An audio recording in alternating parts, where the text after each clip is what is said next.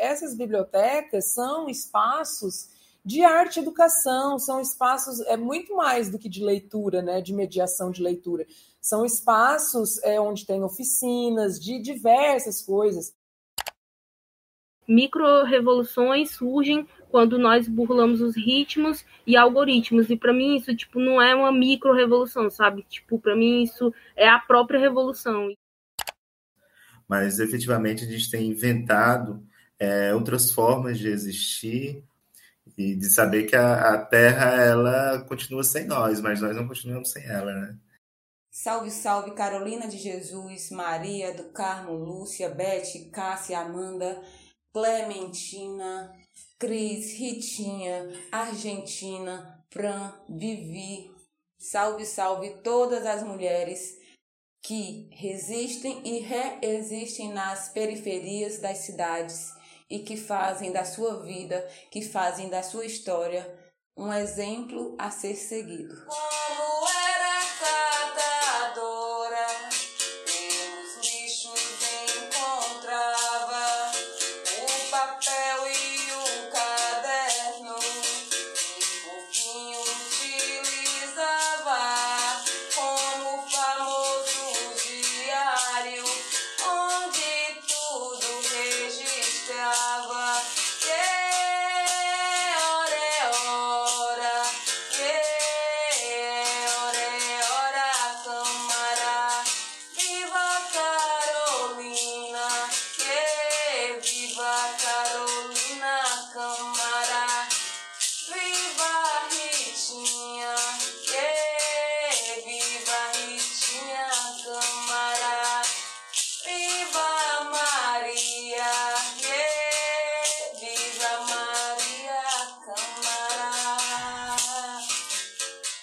Oi, gente, tudo bem por aí?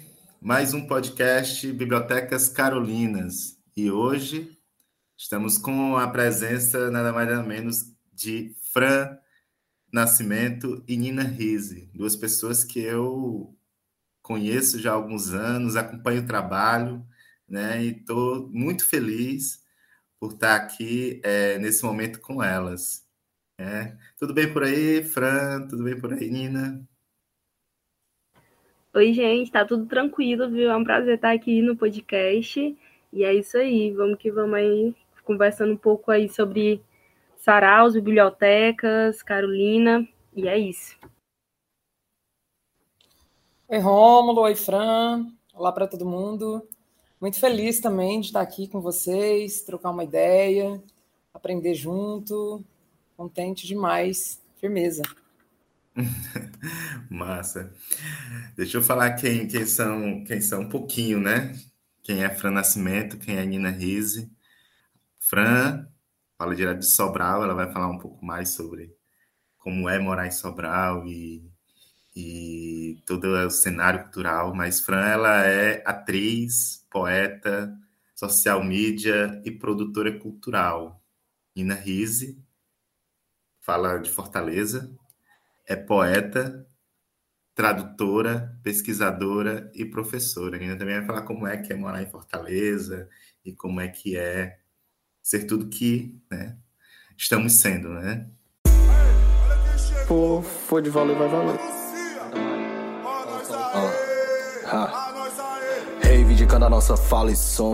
Revolucionando nas ruas e palcos, desde Marshall P. Johnson. É pra me fazer no que sou, pra me firmar nesse flow, ser trajeto de onde eu vou, ignição do meu voo. O limite é a skyline, Laudius Cana não metralha. Eu tô fazendo slackline, mana. No fio da navalha.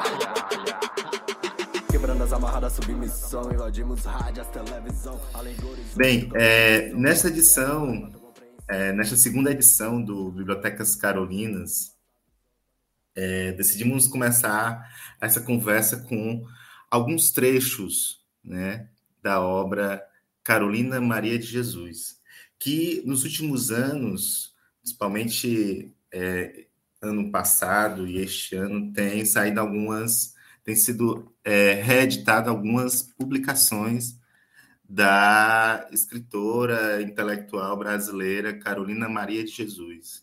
Esse podcast toma, então, a vida e obra dessa escritora como mais do que como um pretexto, uma inspiração e uma revisitação daquilo que a gente está conversando ou queremos conversar sobre a poética das bibliotecas livres, comunitárias e também iniciativas populares, assim como os saraus de periferias, tanto na cidade de Fortaleza, no Ceará, como outras cidades do interior do Ceará.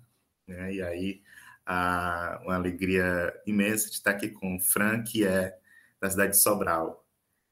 Então, Fran, é, Bibliotecas Carolinas, conta aí um pouco da tua história, como foi o teu primeiro contato com a obra da Carolina Maria de Jesus, seja uma poema, né? Carolina Maria de Jesus também era poeta, seja fragmentos de texto, enfim. Então, Rômulo, é, para começar, né, eu gostaria até de ler um trecho do livro Quarto de Despejo, Diário de uma Favelada, é, onde diz assim, 12 de junho, que aliás é bem próximo do meu aniversário, né, então acho que por isso que, que me impactou ainda mais, assim, mas isso aqui foi um dos, uma das primeiras é, paradas que eu li no texto que, que me impactou muito, assim.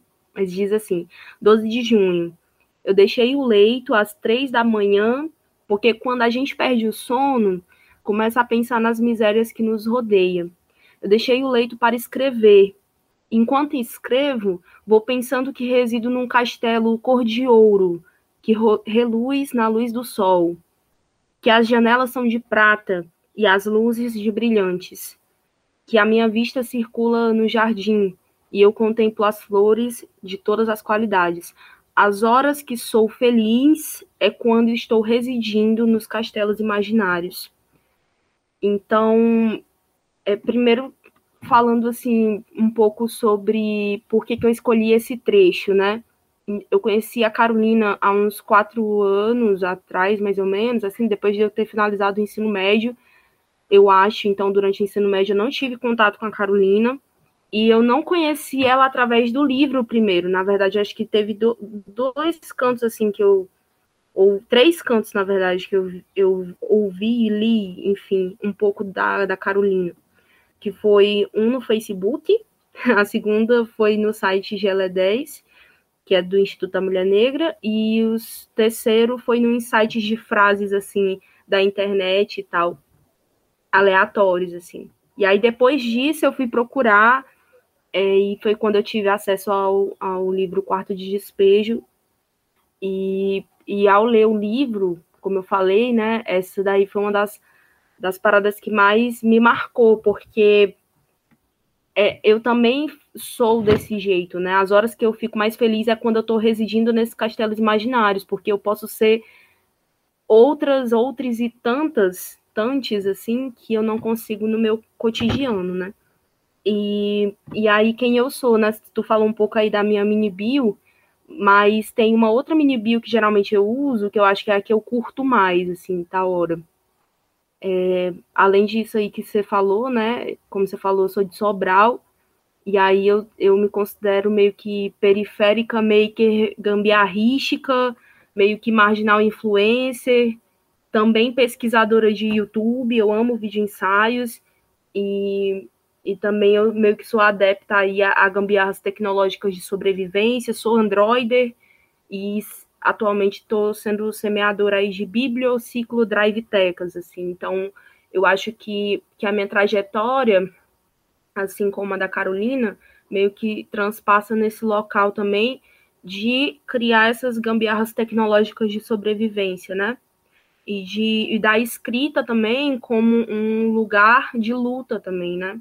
um lugar de exigências e um lugar também de memória, de registro. Então, eu acho que, que, que surge a partir daí. Então, como eu falei, eu não tive contato com a Carolina lá no meu ensino médio, que, ao meu ver, assim, acho que desde o ensino fundamental a galera tinha que ter esse contato mais próximo com a Carolina. E, enfim, eu falei muita coisa, mas basicamente é isso, né? Eu tô, tô à frente é, de, de alguns projetos aqui na minha cidade, né? é, tanto de slams, que eu vou falar mais à frente, quanto também de biblioteca e basicamente é isso, assim, acho que, que esse é o, foi o meu primeiro contato aí com Carolina, né, que é, é há pouco tempo, assim, então não foi há muito tempo, não. Mas, ao mesmo tempo, ela me transpassa, ela me atravessa, ela atravessa também a minha história. Maravilha, maravilha, Fran. Fran, eu conheci no encontro de saraus, é, primeiro encontro de sarau do Ceará, em 2017, não foi isso? Isso, Fran? isso mesmo. Pronto, lá no Conjunto Ceará, no Polo de Lazer do Ceará. É, aquela data ali, aquele dia, aquele momento histórico para a cidade de Fortaleza, mas não somente para o estado do Ceará, né? E pensando os encontros saraus, né? Também foi nos saraus e no sarau da B1. A Nina vai falar um pouco mais sobre isso mais à frente, enfim, quando ela é, quando for oportuno. É, Nina Rise é uma das pessoas que tem uma produção muito interessante, não somente na cidade de Fortaleza, mas também para o Brasil, e eu queria ouvir um pouquinho mais, é, Nina, da tua história, da tua trajetória, pensando aí é, a partir de Carolina Maria de Jesus, esses cruzamentos aí entre a tua vida, a Carolina e as bibliotecas, né, da vida. É, eu também, assim como a Fran, não conheci a a obra da Carolina Maria de Jesus na escola. Eu estudei em colégio público a minha vida inteira, é, no estado, no interior do estado de São Paulo. E infelizmente não não não conhecia a obra dela nas escolas. Aliás, todas as obras que eu conheci na escola e eu fui uma rata de biblioteca de escola. Todas as obras que conheci na escola são obras consideradas canônicas, né? E quando a gente fala de obras consideradas canônicas, a gente sabe que são obras escritas majoritariamente por homens, homens brancos, homens do sul e sudeste, é, ricos, proprietários, né? Então, a Maria, Carolina Maria de Jesus não estava nesse, nesse circuito das bibliotecas que eu frequentei. E olha que eu estudei em muitas escolas, porque a minha família mudava constantemente de casa, né? Então, frequentei muitas escolas, muitas bibliotecas. É, em algum momento, eu fui trabalhar com bibliotecas, com bibliotecas públicas. É, teve um projeto. Eu morei numa cidade chamada Ribeirão Preto, que não foi onde eu nasci, eu nasci em Campinas, que era um projeto do governo do estado chamado é, Ribeirão das Letras, que cujo objetivo era formar mil bibliotecas, né, na cidade. Eu não sei é, se chegaram a formar essas mil bibliotecas, mas foram muitas mesmo. Tinham bibliotecas até no, em, em estacionamento de supermercado, é, montamos biblioteca no MST, que foi quando eu, inclusive, conheci o movimento dos trabalhadores rurais sem terra, e isso mudou a minha vida completamente, assim, foi uma, uma guinada na minha, no meu pensamento, em tudo. E, mas a obra da Carolina Maria de Jesus mesmo eu conheci foi num sebo é, em Ribeirão Preto. Encontrei, eu achei curioso, assim, esse nome, né, Quarto de Despejo, já me, me despertou para alguma coisa assim esse título, né? Poxa, que curioso, né? Quarto de Despejo e eu tenho esse livro até hoje, é o livro que está na minha mão agora. E em letras menores, né, assim, branco, escrito em branco no fundo cinza, então é quase não aparente, né? Diário de uma favelada. É até curioso a gente pensar, né, nesse projeto gráfico que o quarto de despejo está tão grande, em vermelho, e esse diário de uma favelada pequeno, em branco, no fundo cinza. Então você precisa realmente pegar o livro na mão para ver que é o diário de uma favelada. É, e fiquei muito curiosa, dei uma folheada lá, o livro estava novo, não é um livro é, é, que foi lido antes de mim, então eu fui a primeira pessoa a ler esse livro. E comprei ele. Você sabe que quando eu me mudei de, de Ribeirão Preto, diversas vezes fui para Franca, onde eu, onde eu fui fazer faculdade, e aí eu tive que me desfazer da minha pequena biblioteca, uma pequena biblioteca mesmo. E depois, quando eu me mudei de Franca, onde eu fiz a faculdade, para Fortaleza, 15 anos atrás, e eu me desfiz também de tudo que eu tinha, né, que não era quase nada, mas para mudar para outro estado, né, 3.500 quilômetros de distância, uma das únicas coisas que eu trouxe foi esse livro, de tanto que ele me marcou, porque é completamente diferente de tudo é, o que eu vinha lendo, né, é, de toda a minha formação é, literária. É, eu amava ler, ainda amo, né, é, e eu sempre digo, né, embora muitas vezes o que eu lia na escola, né, desde muito nova, não encontrasse uma ressonância na minha própria vida, ainda assim eu gostava, né? Como, por exemplo, às vezes eu ouço uma música é, num idioma que eu não conheço, eu posso gostar, né? Pelo, pelo que reverbera dentro de mim, como um tambor, como se fosse um, um ritmo mesmo, né? E às vezes eu não entendia, eu lia pequena, pequena né? Lia, sei lá, Fernando Pessoa, eu não entendia bolhufas, mas mesmo assim eu gostava pelo som das palavras, né? É, mas quando eu li é, é, é diversas outras coisas, né? É, entre, dentre essas coisas, Carolina Maria de Jesus, isso eu, eu percebo, eu percebi é, que a gente, para escrever, e isso é, fundamental, assim, para mim, né?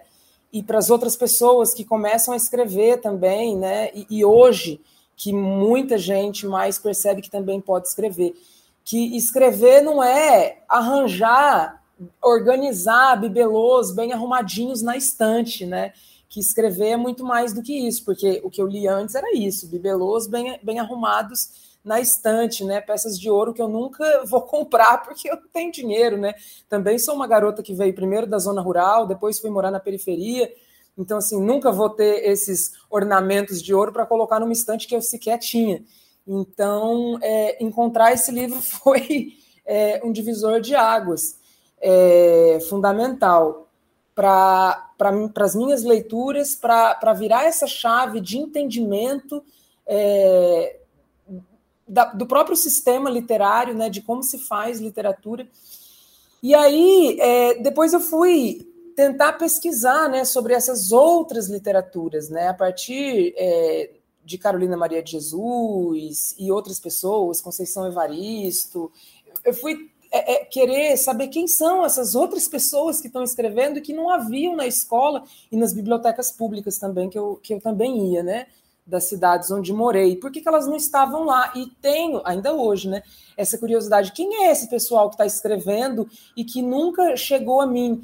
E quem é, inclusive, esse pessoal que está escrevendo e que nem está no livro, né? Essas coisas ficam martelando, é, é, as coisas que estão pichadas nas paredes hoje, né? A, a, as, as vozes que as pessoas estão falando nos saraus, nos slams é, que também é poesia, né, que não precisa ter ISBN para ser poesia, para ser literatura, para ser prosa, enfim. E é, o que também me, me impacta muito né, na obra da Carolina Maria de Jesus é que, embora ela, ela assim, as pessoas leem muito, né, como você disse no início, Rômulo, é, há um maior interesse né, a respeito de sua obra nos últimos anos, e eu vejo isso muito é, a partir de algumas pessoas, né, com um olhar exótico, né, de interesse, digamos assim, antropológico, sociológico, né? Ah, o diário de uma favelada. Vamos ver agora como uma favelada escreve. Quando na verdade, assim, o meu interesse é, pela, pela, pela obra dela vai muito além disso, né? É, é, não é esse, essa, essa fissura antropológica e sociológica, né? Me interessa é, saber quem é essa escritora, né? Essa mulher, essa pessoa que está escrevendo desde uma perspectiva diferente, né? É, que está escrevendo diferente do que escrevia, sei lá, José de Alencar. É, então, assim, é, é, um olhar de respeito, né? Porque ela escrevia como diversas outras pessoas escrevem, se sentando num canto e escrevendo é, simplesmente. Então, é, me incomoda às vezes, né? Que que a gente, a gente assim, né, algumas pessoas é, tenham esse olhar de, de, curiosidade exótica, né, quando na verdade ela é uma escritora e uma intelectual, como você mesmo é, disse, e ela não escrevia apenas é, diário, né? Não que o diário não tenha valor literário, tem e muito, né? Mas ela escrevia é, poemas, como você também disse, escrevia contos é, com alto valor lírico, é, que não perpassa essa, essa, esse registro diarístico, é, que não perpassa, é, digamos, dificuldades financeiras, que, não, que não, não adentram a vida na favela. Enfim, é, ela está pensando desde diversas perspectivas, né? Quer dizer, é uma escritora muito complexa e muito completa, né? Que está pensando de diversos lugares, inclusive como a Fran também falou, né? Ela, ela entra nesse, nesse palácio reluzente e escreve desde esse lugar, inclusive, né? Como naquele é, conto fantástico onde está a felicidade, é, que vai num lirismo profundo falando de outras coisas, né? Então, ela também me ensina muito sobre isso, né? Me interessa muito quando eu escrevo é, testar a linguagem, né? Não escrever, fugir de mim, né? Sair do mais do mesmo, escrever um livro, abandonar o território conquistado e ir para outro lugar, né? Fazer da linguagem é, é, é, testar a linguagem ao máximo, né? Fazer da linguagem esse tubo de, de essa bomba, né? Falei muito também, viu? maravilha, maravilha. E é isso, acho que é assim. Eu estava aqui anotando algumas, várias coisas que tanto o Fran como o Nina né, falaram. É, essa, essa citação que a Fran traz do, dos castelos imaginários, né? Que, ao mesmo tempo, essa, essa, esse castelo imaginário é também uma brecha que a Fran a Fran chama aí, né, de gambiarras de sobrevivência, como isso é potente. E, e aí vem a, a, a Nina falando dessa ideia do, do acervo ausente. Né? Ele existe, mas ele está nesse campo das ausências ou do, das zonas do não ser, se a gente puder pensar assim, é, com relação a essa norma, ao cânone, né? como bem foi lembrado, que é homem branco, cis, hétero, né, é, cristão, judaico-cristão, rico, né, enfim, capitalista, é, e, e como esse, esse acervo ele existe, né, lembra até do que uma vez eu estava conversando com o Léo, Léo Silva é um, é um, é um fotógrafo, videomaker da, é, de Fortaleza, e ele escreve, ele tirou um, um, algumas fotos do, do, Santa Filomena, que é um dos bairros ali do Grande Jamburuçu, Grande Messejana. E o título que ele deu àquela, àquela coleção de fotos, aquele ensaio fotográfico, foi é, Filomena, é, Santa Filomena existe, existe. É, então, é, eu fico imaginando, né, nesses castelos imaginários, a biblioteca da Carolina, né? E, e aí, é, como, como, como era esse acervo, né? Esse acervo da, da, da, da Carolina. Mas, mas, mas não somente da Carolina. Por exemplo, eu fico pensando no acervo das poetas do, de Sobral, né? das poetas de Fortaleza, das periferias de Fortaleza, das periferias de Sobral, né? das periferias do mundo. Né? Que acervo é esse? Né? Como é, é, é, o, que, o que está escrito que ainda não conhecemos. E aí isso lembra, inclusive, um texto que eu estava lendo ontem, né? E eu gosto de ler essa pergunta que essa autora fala, Saadia Hardman, é uma autora estadunidense que trabalha com um intelectual que trabalha com a ideia de arquivo e tudo, enfim, um arquivo colonial. Ela faz uma pergunta curiosa que tem a ver com o que vocês estão falando aqui, né? Ela diz assim, abre aspas, como a narrativa pode encarnar a vida entre palavras. Aliás, vou reler. Como a narrativa pode encarnar a vida em palavras e, ao mesmo tempo, respeitar o que não podemos saber. Como alguém ouve os gemidos e gritos, as canções indecifráveis, o crepitado fogo dos carnaviais, os lamentos pelos mortos e os brados de vitória então, atribui palavras a tudo isso. É possível construir um relato. É possível construir um relato a partir do locus da fala impossível ou ressuscitar vidas a partir de ruínas. Então, é muito interessante, sim, desde, desde, desde essa citação que a Fran abre esse, esse, essa conversa, esse encontro da gente, né? Trazendo aí os castelos imaginários de Carolina Maria de Jesus, e com ela e com esses castelos, um, um, a multiplicidade de gambiarras de sobrevivência, assim como nessa festa, o que a Nina traz aí a partir da sua experiência com a, com a Carolina Maria de Jesus, esse acervo é, que existe, né? Que existe. E aí a, a Conceição Evaristo, que é outra intelectual brasileira, que escreve um Brasil que não está na Academia Brasileira de Letras ainda, né? É, quando ela fala, pensando junto com a Carolina, a gramática do cotidiano. Ela diz assim que o estilo literário da Carolina Maria de Jesus é uma gramática do cotidiano. E aí é onde eu gostaria de, de continuar aqui essa conversa com, com vocês.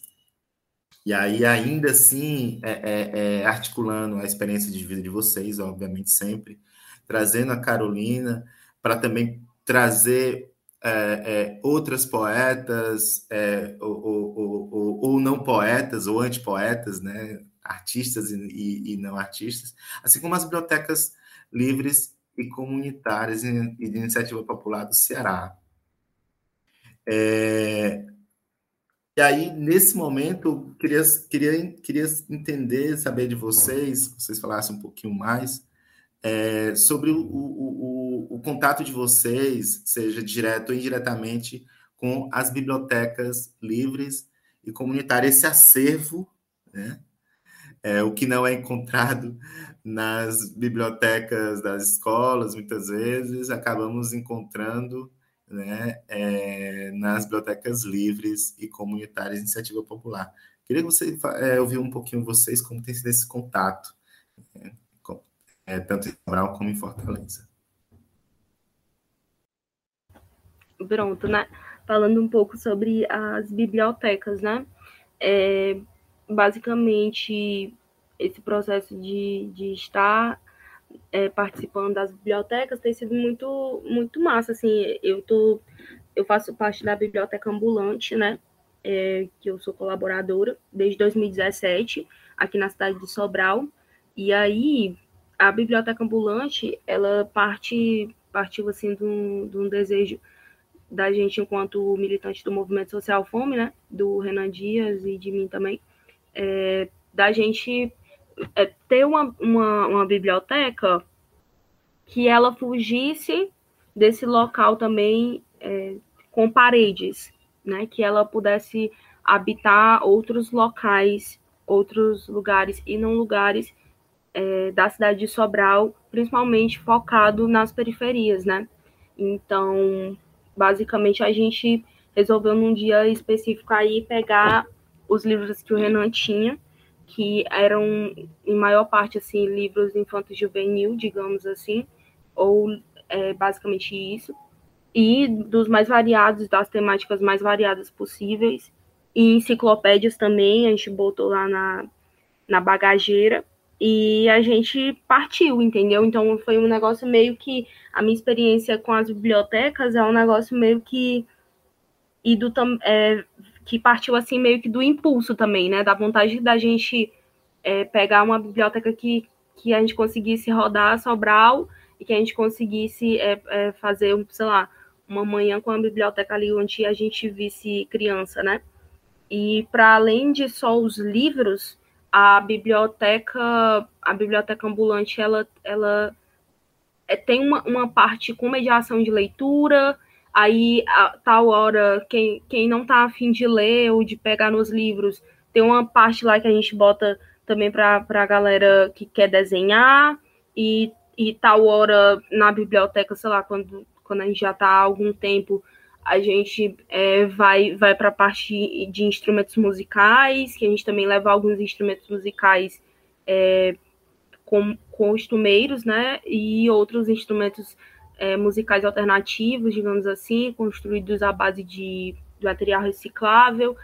E, e tal hora a gente leva uma experiência científica também, para, tipo, sei lá, uma máquina fotográfica de, de caixa de sapato, digamos assim, por exemplo, também foi uma experiência que a gente já levou. Então, a experiência com a biblioteca ambulante, ela parte de um campo literário também, que aí eu não consigo te precisar é, é, exatamente quais são os livros que a gente tem lá um a um, mas ela parte também para um campo sensorial também. Então, eu acho que, que é isso, assim, acho que a, a, a minha experiência que eu tenho com a biblioteca ambulante parte disso também. Eu acho que, é, além da, da experiência da leitura em si, que a gente busca incentivar na, com a biblioteca, uma vez que a gente só tem uma biblioteca comunitária aqui na cidade de Sobral, isso é importante destacar, que é a biblioteca comunitária do Alberto Mendes, né, que quem também está à frente é o movimento social Fome, e isso desde 2019, se eu não me engano. Então, a gente tem uma necessidade muito grande de bibliotecas comunitárias. Tem as bibliotecas das escolas, mas não supre, né? Então, basicamente é isso. A gente só tem uma biblioteca comunitária e a biblioteca ambulante também tem, tem esse foco que eu acho que, que reavivou agora em 2021, que é o lance da gente. É, e a gente foi lá, encontrou um, um, ponto ali em que pode ser um possível ponto de leitura. Então, a ideia que a gente que a gente está tendo agora em 2021 é de voltar e de criar esses pontos de leitura, assim como a gente já criou alguns aqui na cidade, né? é, em bairros distintos. E o lance é, é esse, assim, desse incentivo à leitura mesmo, e, e eu acho que é isso. E basicamente é isso. A gente está tentando é, fazer com que dentro desse acervo literário a gente consiga ter outros, outras literaturas, né? Que não só essas literaturas meio que hegemônicas, eu não sei se eu posso dizer assim. Mas basicamente é isso. Assim, então a minha experiência é, com a biblioteca ambulante, ela parte de um campo, acho que do naturalmente, é isso. Acho que não tem uma outra palavra que melhor descreva, assim. E basicamente é isso. Eita, Natu naturalmente, né? Gosto, gosto dessa palavra. É, porque nos remete exatamente ao que a gente tem falado, está falando aqui, é, sobre a dimensão da invenção, né? Que eu acho que caminha de mãos dadas com essa ideia desde o início, que estamos falando de imaginários, né? Também gosto muito. É... Fran, o, e a biblioteca ambulante é, é, é, uma extensão dessa biblioteca comunitária que existe, dessa única biblioteca comunitária na cidade que existe, é isso? Sim, atualmente sim. Aí a gente se reúne é, de 15 em 15 dias, né? A gente vai de bicicleta. O Renan leva alguns livros, a gente se encontra em um determinado local, depois divide os livros entre as duas bikes.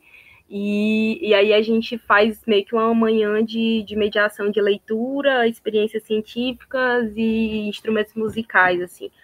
Então, basicamente é isso. Aí eu achei tão interessante, porque eu acho que, eu não sei se tu vai perguntar mais pra frente, né? sobre esse lance da. da uhum. que a gente estava conversando, que era da pedagogia do chão. Que eu acho que é. Sim, isso descreve. Pronto, que eu, pode, acho pode. que você vai perguntar, mas. Posso falar? Tá. Pode. Esse lance, esse lance da pedagogia do chão, é, que tu tinha botado no roteiro, né? Eu achei incrível, eu achei muito massa, muito massa, porque realmente é o que define essa minha vivência com a biblioteca ambulante e lá do movimento social fome, né? Então, porque a, a biblioteca ela ocorre no chão, a gente eh, não diretamente porque a gente leva um pano e tal para a gente pegar, estica o pano lá no chão e tal e bota os livros lá, mas é no chão. Os livros eles ficam no chão. A gente fica sentado em círculo lá com as crianças e eu acho que eu nem, nem mencionei, mas eu acho que uma das, das paradas mais potentes, por exemplo, que a gente teve semana passada, foi o lance primeiro do sorteio dos livros, que a gente fez lá meio que um bingo também aleatório, e a gente fez a distribuição dos livros depois para as outras crianças, mas é, teve uma experiência muito massa, assim, de, de conversa mesmo, assim, de conversa com as crianças mesmo, tipo, no que, que elas estão pensando, o que, que elas estão querendo, e foi muito interessante, porque a, a teve duas lá que, que é, reivindicaram, basicamente, o lance do cinema, que a gente tinha falado, e aí elas disseram, ah, bora, traz o cinema e tal, e pá. E a outra, e a outra parada foi delas é, reivindicando oficinas. E aí elas falando assim, cara, eu quero oficina de dancinha do TikTok. Elas pegaram e chegaram para mim, olharam para mim e disseram assim, e aí, tia, tu sabe fazer dancinha do TikTok? Aí tal hora eu tava lá dançando dancinha do TikTok e tal. E, e, e que era um, um bagulho vivo também, né? Tipo, é uma biblioteca que ela, ela, ela transcende é, toda a nossa. Eu acho que transcende esse esse cotidiano, por exemplo, de do que, que seria uma biblioteca, talvez em escolas, nas escolas, né, por exemplo. Então, acho que é isso. Tal hora a gente, como você mesmo falou, né, a gente precisa se reinventar nesses processos também, né? Então, como eu estava falando, né, a biblioteca ambulante ela, ela é uma extensão da biblioteca comunitária e ela surge desse, desse contato com o chão, né? Então, lendo os livros, a, a, quem quiser criar, cria seus desenhos, toca seus instrumentos, e ela surge para romper esse local estático, né? Romper essas paredes. Ela está em todo canto. Qualquer pessoa que quiser pode fazer, porque é uma ideia livre, né? Nas praças, na calçada, onde estiver criança e adolescente que se interesse aí. É, e eu acho que é isso, né? Basicamente, essa é a minha experiência. Maravilha. E como é que é contigo, é, é, Nina? Como é contigo aí a experiência, teu, teu, teu, contato, tua experiência com as bibliotecas livres e comunitárias, iniciativa popular? Bom, aqui em Fortaleza, né? É, que é aqui que eu moro, né? Já há tantos anos. Um, em, acho que em 2016, mais ou menos, foi quando eu comecei a perceber aqui em Fortaleza pipocarem algumas geladeiras é, com livros, né? Então, em diversos pontos da cidade, e essas geladeiras são geladeiras livres, né? Com, tinham adesivos, né? Livros livres. E essas geladeiras também são de iniciativa popular, não são como aquelas estantes que em algum momento é, também tiveram nos, nos, nos terminais de ônibus é, pessoas, né? É, tiveram essa iniciativa e começaram a colocar essas geladeiras e faziam é, a chamada para que as pessoas doassem livros foi a primeira vez assim que eu comecei a ver é, os livros voando pela cidade, né, livremente.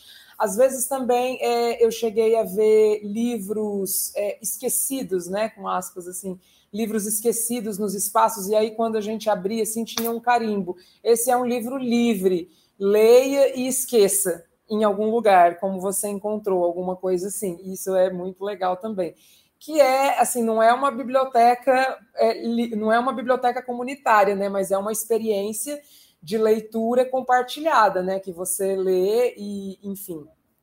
Agora as bibliotecas comunitárias que eu conheço aqui em Fortaleza essa experiência ela está intimamente ligada à experiência dos saraus né é, eu sei que existem muitas mais bibliotecas comunitárias do que as que eu vou citar, mas as que eu conheço, todas elas estão de alguma maneira ligadas ao movimento de Saraus, que é a Papoco de Ideias, é, que, que, que tem assim, é, que as pessoas que estão à frente, né, que, que faz o negócio acontecer junto com a comunidade é a Argentina, as suas irmãs e a sua mãe, uma, casa de mulheres lá, é, a Papoco de Ideias, a Viva Barroso, que fica lá no Barroso, a Livro Livre Curió, a Ocupação, que fica no. Ah, nossa, me fugiu o nome. É, a ocupação são essas as que eu conheço, né? E todas essas bibliotecas, elas, é, esses lugares, eles também promovem é, saraus. Então, e antes de serem bibliotecas, esses lugares faziam saraus. Então, a partir da experiência dos saraus, né, de as pessoas irem lá fazer o sarau, surgiu, né, essa essa essa ideia de que esse lugar também podia ser uma biblioteca. Eu sei que, por exemplo, no caso da ocupação, foi muito naturalmente, né? É, começaram a colocar os livros lá e de repente aquilo estava crescendo uma biblioteca e depois foi se organizando para de fato ser uma biblioteca comunitária, né? No caso é, é, do Curió, também, né? Foram é, é, que a biblioteca, no caso, ficou muito maior do que a ideia do sarau, né? Lá na, na Livro Livre Curió. É, e assim como a experiência lá em Sobral, que a Fran contou para a gente, essas bibliotecas são espaços de arte e educação, são espaços, é muito mais do que de leitura, né, de mediação de leitura.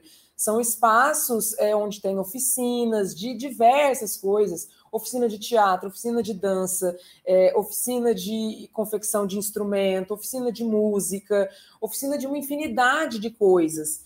E, embora é, com, as pessoas contem muito, né, a, iniciativa, a, a, a, iniciativa das bibliotecas conte muito com a doação de livro das pessoas, as pessoas que estão à frente das bibliotecas também vão atrás né, de conseguir livros, é, é, vão em busca de livros que seja de interesse da comunidade. Né? Então, por exemplo, lá no, no Curió, a gente sabe que a maioria da, das pessoas que frequentam a biblioteca são crianças e adolescentes. Então, o Thales Azigon, que está à frente, junto com a mãe dele, Dona Ritinha, vão buscar por livros que sejam mais voltados para infância e adolescência, né? Livros que é, a comunidade gosta, e a própria comunidade, assim como lá na franzinha, né? Ah, eu quero dancinha do TikTok, oficina, assim a própria comunidade pede: ah, eu quero livro do Stephen King, eu quero jogos vorazes, e aí eles vão atrás dos livros e conseguem, né? É, cresceu muito, né? Esse, esse, esse movimento mesmo, né? Não é uma biblioteca apenas, é um movimento de bibliotecas onde toda a comunidade se envolveu, não só a comunidade local mesmo, né? Mas as bibliotecas elas começaram a se conversar, né? De uma de, uma tal maneira que, é, inclusive, formaram um grupo né, que é chamado o Biblioteca Nazária, né, Biblioteca Urgente, que, inclusive, vem conversando né, com, com alguns, é, é, é alguns vereadores que se propõem, né, como, por exemplo, a mandata, é, a mandata coletiva de mulheres, é, por recursos no PPA, que é o Plano Plurianual de Fortaleza, para manter, para manutenção de 12 bibliotecas comunitárias de iniciativa é, popular. Tem também a Livro Livre, né, que, que, que a Anitta está mais à frente. É, essa Livro Livre, ela tem uma, uma. parece um pouco né, com essa experiência da Fran, que é mais itinerante assim, né? É, que vão formando essas espécies de geladeiras ou estantes, né? É, em diversos lugares diferentes. Agora, as bibliotecas comunitárias, é, elas são isso, né? elas é, é elas estão num lugar onde o Estado não chega e deveria chegar, é, e estão junto com as comunidades. É, as famílias confiam nas bibliotecas de uma tal maneira que, por exemplo, lá na, na, na Papoco de Ideias, as, a, a, a Argentina e as irmãs dela é, foram até a, a, a, Vila das Artes e matricularam as meninas, né, fizeram lá é, é, é, é o meio de frente de matricular as garotas nos cursos de dança, é, porque as mães né, não podiam, não tinham tempo, não sabiam como era. É, as bibliotecas levam as crianças ao cinema, levam as crianças em exposições, fazem oficinas com as crianças e fazem as próprias exposições com as crianças. É, às vezes tem fins de semana inteiro de exposição, é, de diversas coisas, né? Também de, de tecnologia, é, feira geek, um monte de coisas legais. Então, assim, é uma experiência realmente é, transformadora, né? Que a literatura ela já é transformadora para a gente, né?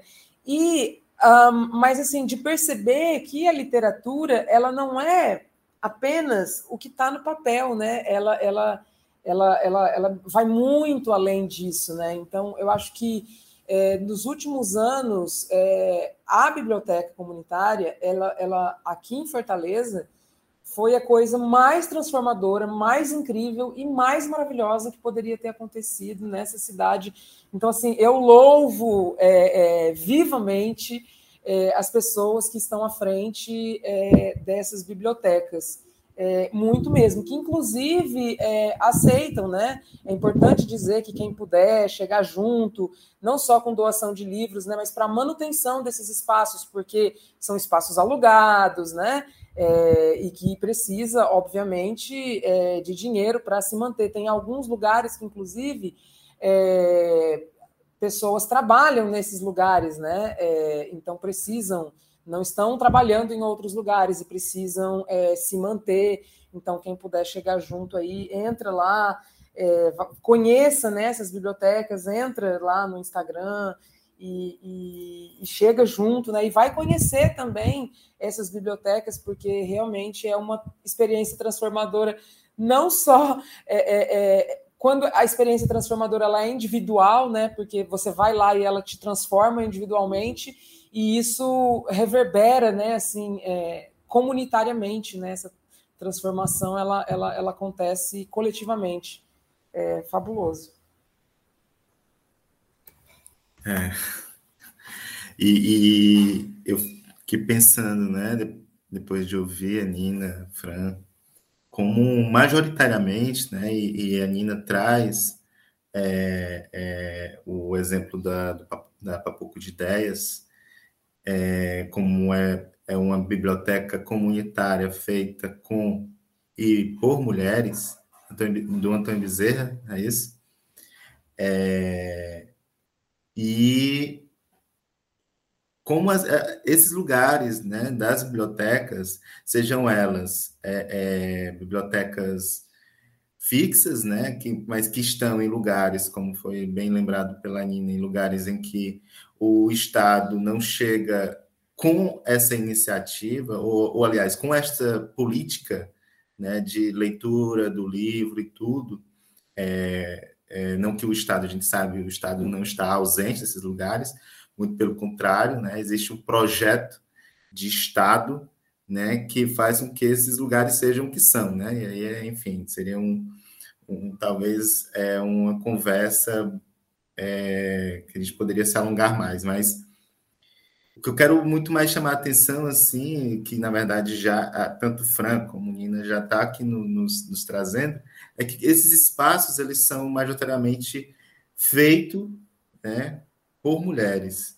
Né? Então, inclusive, são feitos, é, é, é, no caso das bibliotecas que, que são fixas nesse sentido, que tem um endereço, é, são, são feitas em casas, né? É, então, casa se transforma em biblioteca, biblioteca em casa, ou, ou, ou, ou em lar, né? E, e, ou em comunidade. Né? A gente pode pensar, inclusive, essa dimensão da biblioteca como uma comunidade. E aí eu fico pensando também, ouvindo vocês, nessa dimensão né, que a, a Fran falou, desse, desse, dessa dimensão movente né, das, das, da biblioteca, né, enquanto uma extensão, enquanto um lugar em que está em contínua transformação, é, como a gente, como somos antes da sempre fomos, né? E é, continuamos sendo, né? Aí extrapola esse lugar aí, da, como a Nina falou, da dimensão da literatura como a letra, né? Não é isso, Nina? Como letra, como texto no livro. Então, literatura não é apenas o que está no papel, como foi dito, né? Mas é o TikTok, né? também, né? É, é, uma forma de é uma forma de, inclusive, de fazer mediação de leituras, né? Não sei se vocês concordam, como é que vocês pensam a, a dimensão, inclusive, da mediação de leituras. Quando a gente pensa, por exemplo, com a, a, a, incrível Bell Hooks, né? Ela pensa essa dimensão da educação como uma, um gesto de transgredir, como é uma transgressão, né? É, é esse gesto de criar, de inventar espaços de encontro, que são as bibliotecas livres, comunitárias, ambulantes, de iniciativa popular. Né?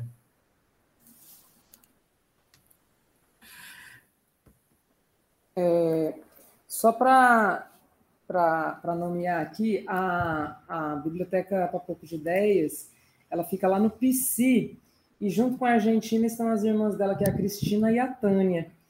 E a Viva Barroso é, é lá no Barroso, né? Essa eu acho que eu falei. E eu não tinha lembrado na hora a ocupação, fica no Antônio Bezerra. E, e quem está à frente são várias pessoas, né? Mas quem é, é, é junto com Madame, diversas pessoas, é o Baticum, que é um cara incrível, incrível e que acho que todo mundo também devia é, conhecê-lo. Eu concordo, sim, com, com o que você disse. Acho que é, literatura, tudo é mais do que, do que uma simples palavra, né, Rômulo? É, literatura não é só papel. Acho que quando a gente é, inventou as palavras, né, quando as pessoas. A gente vai inventando as palavras para nomear as experiências, né? Então, assim, a gente sente é, amor e aí inventa a palavra amor, e parece tão pouco para dizer, né? É, e literatura também é isso, né? É, é muito pouco para dizer toda tudo o que é, né? As experiências elas extrapolam é, as palavras, né? Meu fuzil é minha caneta, o meu escudo é meu caderno. No inferno eu sou turista, o diabo usa terno. Não sou de muitos amigos, não cultivo a hipocrisia. Ninguém pode me impedir de traficar a poesia. Eu sobrevivo em pensamento, o povo julga demais. Pesquisei e descobri que tenho sérios poemas mentais. Aí, todo mundo erra, mas se possível, tio, aprenda que a vida é corrida, o sistema atrasa, a droga atrasa, mas é você que faz sua hora, tá ligado? Mesmo sem força e sem renda, não se renda. É, eu queria também é, ler aqui um trecho do, do diário é, da Carolina Maria de Jesus, que também está no quarto de despejo, na verdade, dois trechos que se, se complementam. Eles não são, não são tão próximos, mas, mas dialogam, e acho que de alguma maneira dialoga até com o que a Fran leu, sabe? Um é do dia é, 17 de maio. Diz assim: Levantei nervosa, com vontade de morrer já que os pobres estão mal colocados para viver? Será que os pobres de outro país sofrem igual aos pobres do Brasil? Eu estava descontente que até cheguei a brigar com meu filho José Carlos sem motivo. Chegou um caminhão aqui na favela, o motorista e o seu ajudante jogam umas latas. É linguiça enlatada. Penso, é assim que fazem esses comerciantes insaciáveis? Ficam esperando os preços subir na ganância de ganhar mais, e quando apodrece, jogam fora para os corvos e os, e os infelizes favelados. Não houve briga. Eu até estou achando isso aqui monótono. Vejo as crianças abrir as latas de linguiça e exclamar satisfeita: Hum, tá gostosa. A dona Alice deu-me uma para experimentar, mas a lata tá estufada. Já tá podre. O outro trecho é do dia 14 de junho e diz assim: Está chovendo. Eu não posso ir catar papel. O dia que chove, eu sou mendiga. Já ando mesmo tapuda, trapuda e suja. Já uso o uniforme dos indigentes. E hoje é sábado. Os favelados são considerados mendigos. Vou aproveitar a deixa. A Vera não vai sair comigo porque está chovendo. Ajeitei um guarda-chuva velho que achei no lixo e saí. Fui no frigorífico, ganhei uns ossos. Já serve. Faço uma sopa. Já que a barriga não fica vazia, tentei viver com ar. Comecei a desmaiar. Então resolvi trabalhar porque eu não quero desistir da vida. Quero ver como é que eu vou morrer. Ninguém deve alimentar a ideia de suicídio. Mas hoje em dia, os que vivem até chegar à hora da morte é um herói, porque quem não é forte desanima. Ah, é, esse é um trecho muito longo, então eu vou parar por aqui.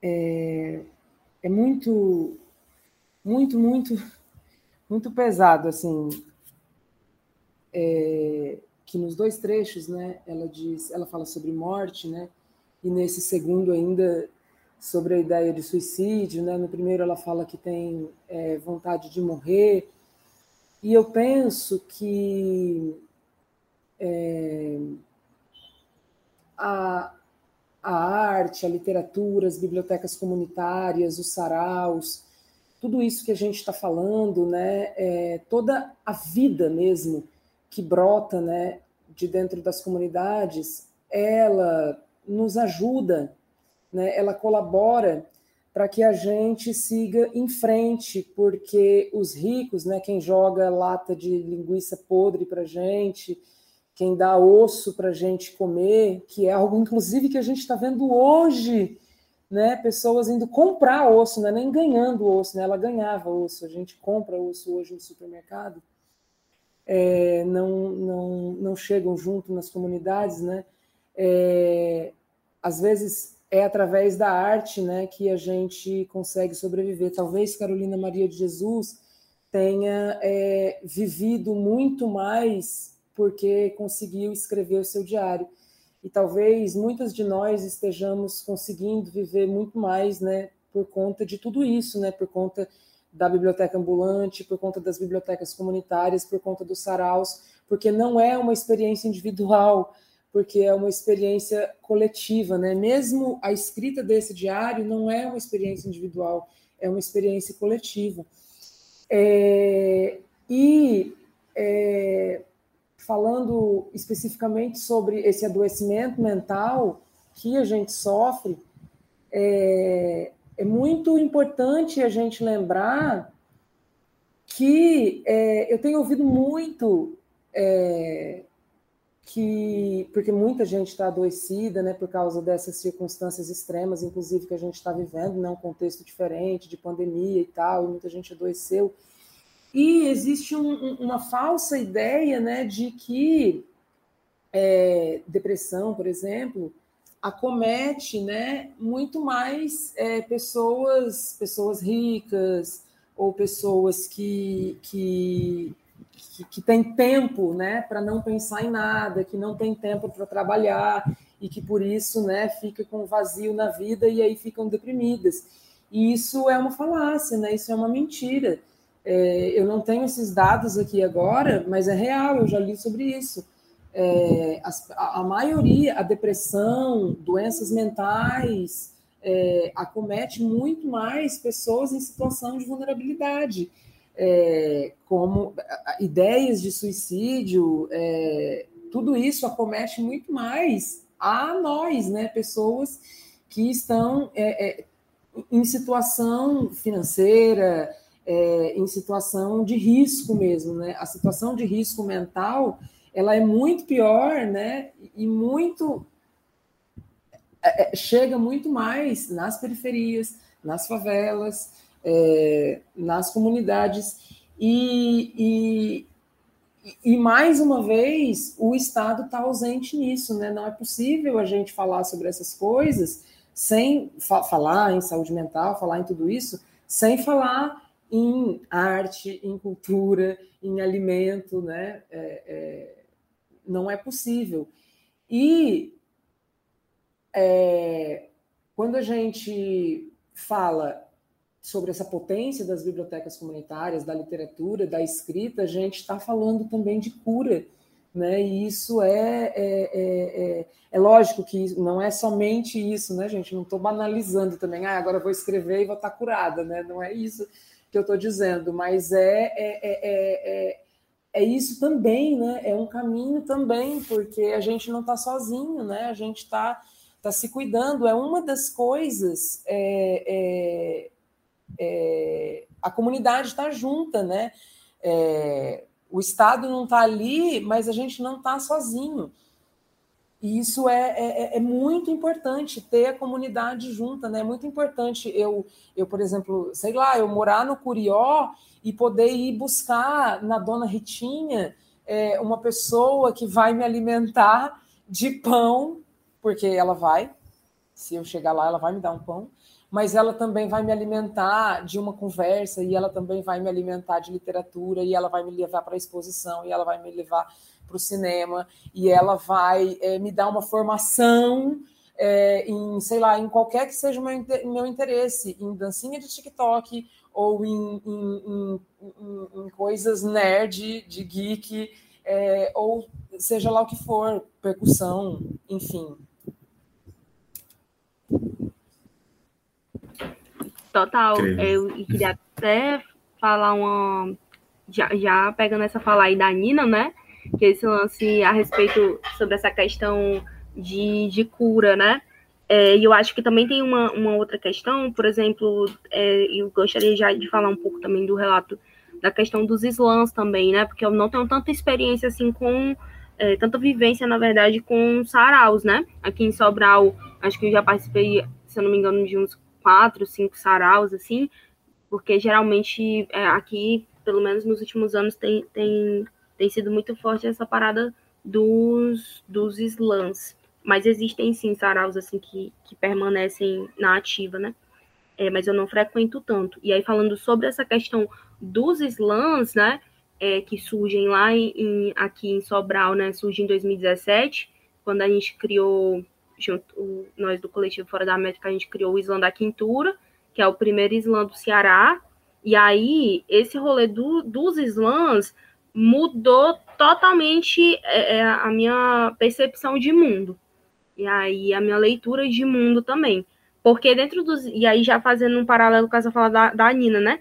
Tipo, dentro dos slams, a ideia que a gente estava construindo aqui, é, dentro dos, dos slams a nível de Sobral, a nível de Ceará, a ideia que a gente está tentando passar é que a disputa, é, a disputa de poesia, no caso, né? Que é basicamente o que é o slam, mas enfim, que a disputa é a desculpa para o encontro. E aí, nesse sentido, a gente meio que, ao longo de, tipo, de 2017 para cá, a gente tem feito todo um corre do, de que o Islã, e que é basicamente a ideia de, do Islã é essa, sabe? De ser uma comunidade. Então, a gente se utiliza também do Islã. É, o Islã, ele é uma espécie de, de aquilombamento, digamos assim, entendeu? Tipo, de resistência, de família. Então, a gente sabia, por exemplo, a gente estava ali do, nos Islãs, a gente via, via geral todo mês. Beleza, a gente via geral todo mês. Às vezes tinha uma pessoa que não ia e a gente já ficava se perguntando, pô, mas por que essa pessoa não veio? Mas não no sentido de cobrar a pessoa, entendeu? Mas de saber, pô, será que tá tudo bem? Não, vamos aqui falar com essa pessoa. E aí, às vezes, por exemplo, alguém tava precisando de trampo, e aí uma das pessoas que tava lá no slam sabia de quem que tava arranjando um trampo, e aí a gente conseguia fazer um, um corre, e aí já, já auxiliava o corre da pessoa, e aí tal hora, tipo, não, as pessoas aqui não tá legal e tal, vamos aqui arrecadar alimento para as pessoas aqui, ou não, entendeu? Então, tipo, nesse sentido, tipo, dos slams, e eu acho que também a mesma experiência de saraus também, do, e a mesma experiência de biblioteca, que é justamente esse lance é, como, como a Nina estava falando, né, de construção de comunidade, né? É também criar esses espaços de refúgio, entendeu? Porque não tá, tá nada bem, não, não tá nada bem. Assim, acho que a gente pode se iludir dizendo que tá tudo bem. Não tá tudo bem. E, e quando a gente tem essa, essa criação dessas comunidades, desses quilombos, desses refúgios, dessas resistências, dessas trincheiras, enfim, seja lá qual for o nome, a gente se fortalece também, né? Porque, como eu falei, é, é, tipo, a gente não, não é forte o tempo todo. E tá tudo bem a gente não ser forte o tempo todo, sabe? Eu acho que dentro dessas comunidades também fazer os encaminhamentos necessários quando é necessário, entendeu? Tipo, esse rolê de orientação, orientação jurídica, orientação psicológica, como eu vejo também em outros projetos também. Então, eu acho que, que esse rolê da, da, desse fortalecimento da comunidade é que torna todas essas ações muito mais potentes, né? E, e não só isso, tipo, são ações vivas, né? Então, e é isso que, que eu acho que por isso, por isso que eu curto a ideia das bibliotecas livres e comunitárias, acho que é por isso que, que eu curto a ideia dos slams e dos saraus, por causa disso, porque não é algo isolado, sabe? É, é algo vivo é algo vivo e que está ali presente no cotidiano e que acho que por isso é como eu tinha escrito até numa poesia que micro revoluções surgem quando nós burlamos os ritmos e algoritmos. E para mim isso tipo não é uma micro revolução, sabe? Tipo, para mim isso é a própria revolução. E eu acho que por isso que, que, que eu fico muito feliz de, de fazer minimamente parte assim da potência que é tudo isso. E eu acho que é isso aí. Nossa. É, eu, eu, eu costumo dizer que, que é impossível sair ileso de um encontro, né? E bons encontros, encontros potentes, como é, são os que a gente tem inventado nos últimos anos, seja em Sobral, ou em Fortaleza, em outras cidades do Ceará, mas também em outras capitais do Brasil, é, tem efetivamente, é, não, de, não de maneira romântica, é importante dizer isso, mas efetivamente a gente tem inventado é, outras formas de existir, outras formas de, de, de, de, de inventar essa, é, é, é, essa vida em meio a todo esse caos de violências, violências físicas e também psicológicas contra nós, contra os nossos, contra o mundo, né? A gente estava conversando um pouquinho antes de começar o, o podcast, toda essa violência contra o cosmos, né? Contra tudo e de saber que a, a, Terra ela continua sem nós, mas nós não continuamos sem ela, né? E enfim. É, ne, e aí vocês falaram de, de sarau, vocês falaram de slams, né? Ou seja, vocês falaram aí bastante de da, da, da palavra, seja ela escrita, lida, né? É, seja ela a, a, a, recitada, né? A palavra recitada. Eu gostei muito do, do nome Fora da Métrica, é, Fran. É, queria, queria se puder falar um pouquinho mais do Fora da Métrica e aproveitar e recitar uma poema sua, se puder, uma sua ou de alguém que você queira. É, Poetas Carolinas. Massa. É, no caso do coletivo Fora da Métrica, né? Ele surgiu em 2017 é, com, antigamente a gente chamava de slam da quintura. Aí teve uma hora que a gente estava fazendo mais ações do que só o slam, né? Então a gente estava à frente do slam da quintura, aí tinha as oficinas de poetização, aí, tinha, aí surgiu em 2019 o, o Slam Ceará, que a gente não faz sozinhas, né? A gente faz em parceria com, com mais 12 slams a nível de Ceará, né? Então, tipo, e, e vários aí de Fortaleza também. E e aí, nesse, nesse processo, a gente viu, tipo, não, pô, a gente tá, tá tendo vários eixos aqui, a gente conseguiu é, é, ter parcerias e conseguimos é, fazer a publicação de um livro que pra gente era um sonho, assim, porque a gente não.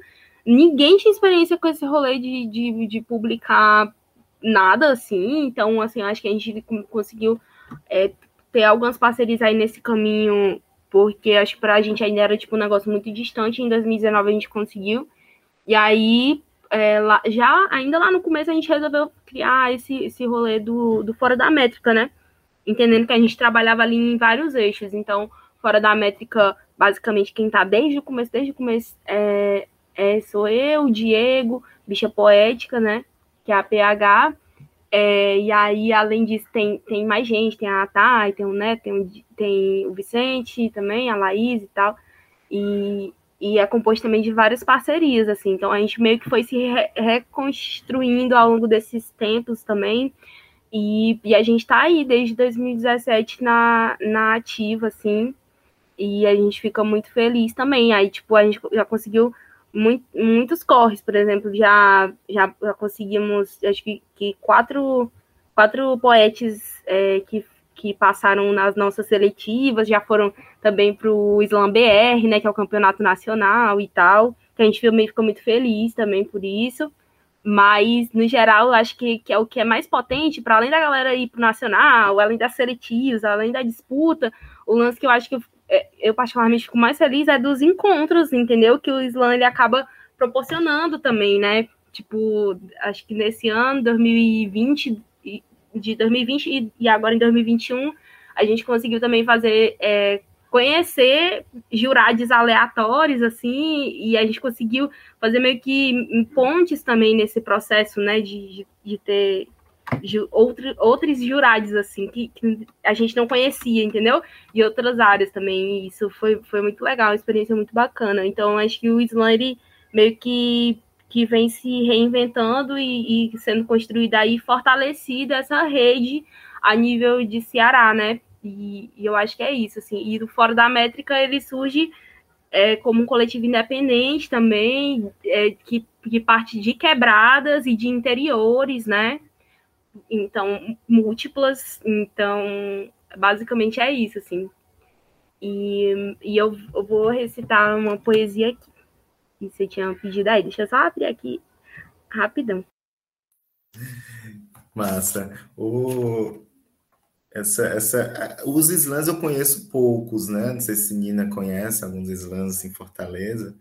É, cheguei a, a, a, a, assistir alguns, né? A galera ocupava, por exemplo, um, rolava um, um, um slam ali no, no teatro do Cucamudubim.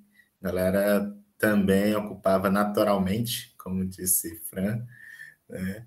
E eu tive a alegria de assistir uma vez uma edição. Então, essa é muito real essa, essa frase que a, que a Fran traz, que é a disputa é desculpa para o encontro.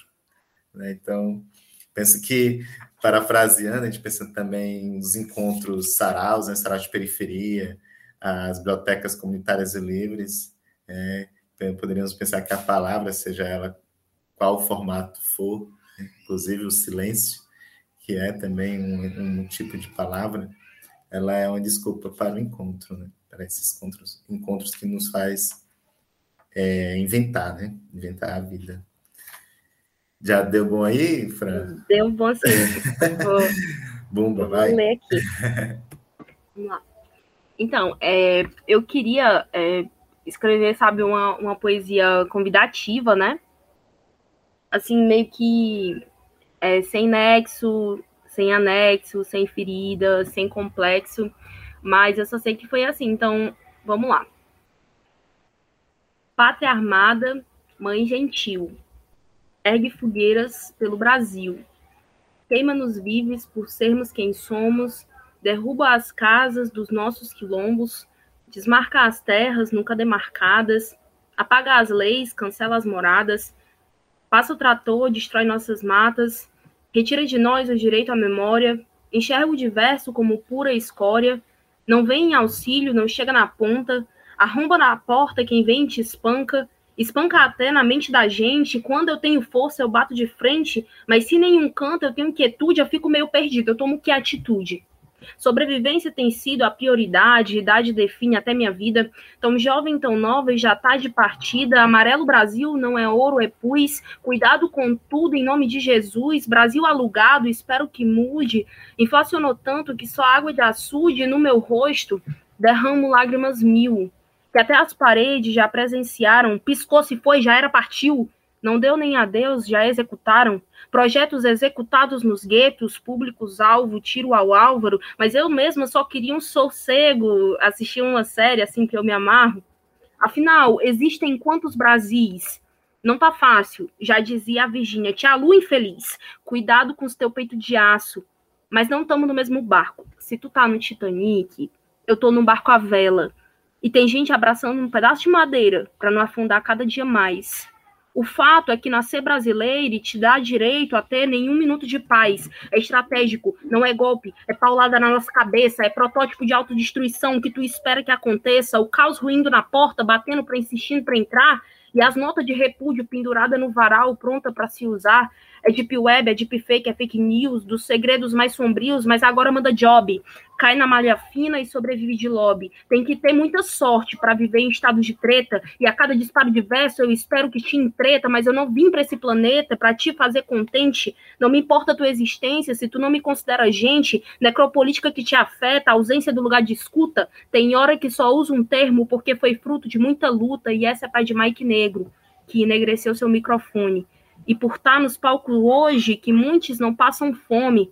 Poete não vive de fotossíntese, faço um parêntese nessa simbiose, que se falo desse jeito hoje é porque passei por metamorfoses, a teoria do caos no bater da asa da borboleta, às vezes usar paletó é sinônimo de picareta, eu quero que desça goela abaixo o que escrevo com essa caneta, peraí, gente.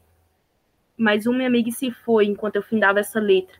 Não tá nada rocheda, é o colapso que prevejo, é tá tão na cara, mas não era o meu desejo, e é por isso que eu quero proteção antes de tudo, posso ser ameaçada dependendo do conteúdo. Tá para nascer quem paralisa, quem aprendeu na tora, tá para nascer quem prenda o meu cérebro em gaiola, fascista só decola para dentro da sua cova, atômica sou uma bomba um tanto supernova, que minhas palavras ecoem daqui para mais além.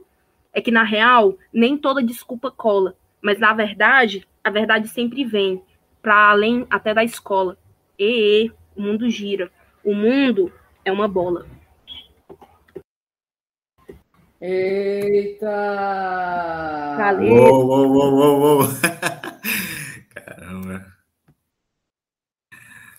Então, então é, depois, enfim, dessa poema né, da Fran, lembro muito do que as poetas, eu acho que inclusive foi Nina que me disse isso né, nas conversas, que é, falamos e falamos de muitas coisas, porque, enfim, podemos falar, né? E também calar, e é o direito ao silêncio, né? É, mas quando falamos, e falamos em voz alta, falamos para assinalar é, o desvio, para dizer para nós mesmos é, como as benzedeiras, né? Que nesse gesto de cura essa repetição que significa e significa para nós mesmos, e nós conhecemos a nossa língua, nós conhecemos e nos reconhecemos, né, muitas vezes nessa língua ou nessa linguagem que não é reconhecida. E também não queremos ser compreendidas, né? Não é desejo. Então, é, gratidão, gratidão, Fran, por lem nos lembrar, né? À medida que a gente é, escreve, recita, se encontra, é um, é um pretexto para lembrar e também para esquecer. Então, o que a gente quer lembrar e o que a gente quer esquecer. Ina, manda tu aí, se possível. É possível. É... Escolhi aqui alguma coisa que eu acho que tem tudo a ver com. tem a ver com tudo que a gente está falando para Jamioi e Maria. As que não sabem ler livros ou prantas. Tanto uma e outra, traço e trago, sabem tudo, sabem bem. Um dia deram um livro para a manhota, disseram que ela não sabia nadinha. Mãe Noitinha sentava junto da fogueira, nas mãos ia lendo as folhas de mandioca, as ranhuras e as beiras. E seus beiços ia dizendo tudo que nela se abria e via. Depois, chorava com as mentiras que lia das asas da ave e de mel, de lábios de mel. Não entregava mulher nenhuma, não, e dos bosques só dava taioba braba para aqueles homens tudinho. E ainda mais depois, com as verdades que lia, chorava doida no espaço, dourada borboleta em pleno mar. Ia subiaba albatroz, ia subiaba albatroz, levantando as tetas preta para esconder as pencas de fi. Os fi que depois manhota chora, Chora, disfarça e chora, sem consolo. São tudo preto, vai ser tudo preso lá onde ninguém vê. Manhota chora e ninguém vê. E abria as plantas no chão de um jeito que alumiava o céu, alumiava nós tudinho, quando seus beiços ia dizendo tudo que nela se abria e via. As que chamaram analfabetas.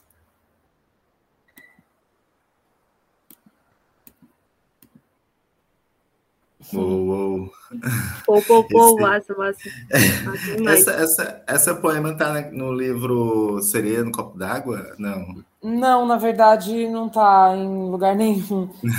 É, na verdade, tá, tá. É, saiu um, um, um, livro agora é, comemorativo é, de 35 anos da, da Companhia das Letras. Aí é, a editora me me escreveu pedindo algum livro que fala, algum poema, né, algum poema que falasse sobre leitura E aí eu escrevi e mandei para eles, e está nesse livro, que é um livro digital, né? É, qualquer pessoa pode baixar gratuitamente. Entra lá na Amazon e escreve 35 anos Companhia das Letras e aí pode baixar gratuito. Aí tem esse poema, essa poema minha, tem de várias outras poetas e poetas lá. Mato demais, eu mato demais. Eu acho que eu vi, eu vi alguma coisa, foi na sua rede social. É, é. E aí eu, eu, eu vou atrás, até porque uhum. quero. É, no 0800. não é?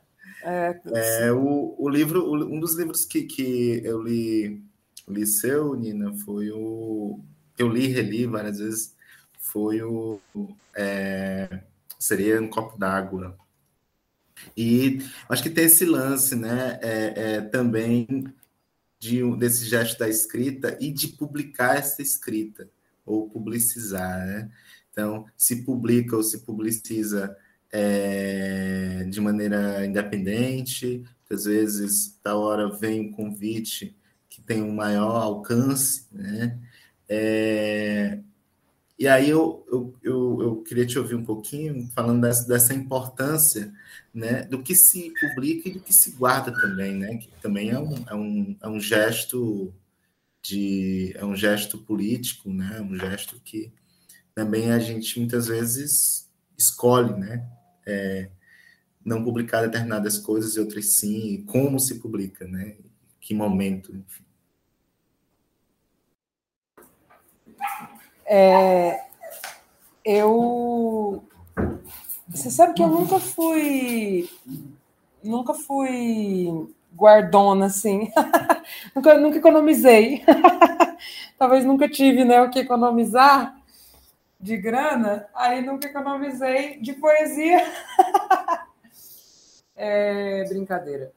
É, na verdade, eu, eu vejo essa, essa experiência da escrita e da edição, né, da própria escrita, tipo, a gente está escrevendo e aí fica recortando, fica é, para o resto da vida lá é, é, editando o próprio texto e aí nunca está pronto porque acha que está ruim, né? Rasurando o próprio texto nessa, nessa, nesse exercício de autocrítica medonho, né? Porque eu nunca estou pronto, nunca estou pronta, porque eu nunca estou boa e isso atinge, eu tenho certeza absoluta disso, que isso é um exercício muito mais é, da mulher, da mulher preta, da mulher favelada, da mulher é, lésbica, é, do que de qualquer outra pessoa, né? enfim, dos corpos dissidentes, digamos assim. É, porque isso tem a ver com o que eu disse, a primeira coisa que eu falei lá, né? Porque nós estivemos acostumadas a ler pessoas brancas, proprietárias, héteros, cisgêneras, da parte baixa do país e blá blá blá. E aí a gente é, se acostumou, né, os nossos ouvidos se acostumaram com aquele ritmo, né, com aquela linguagem.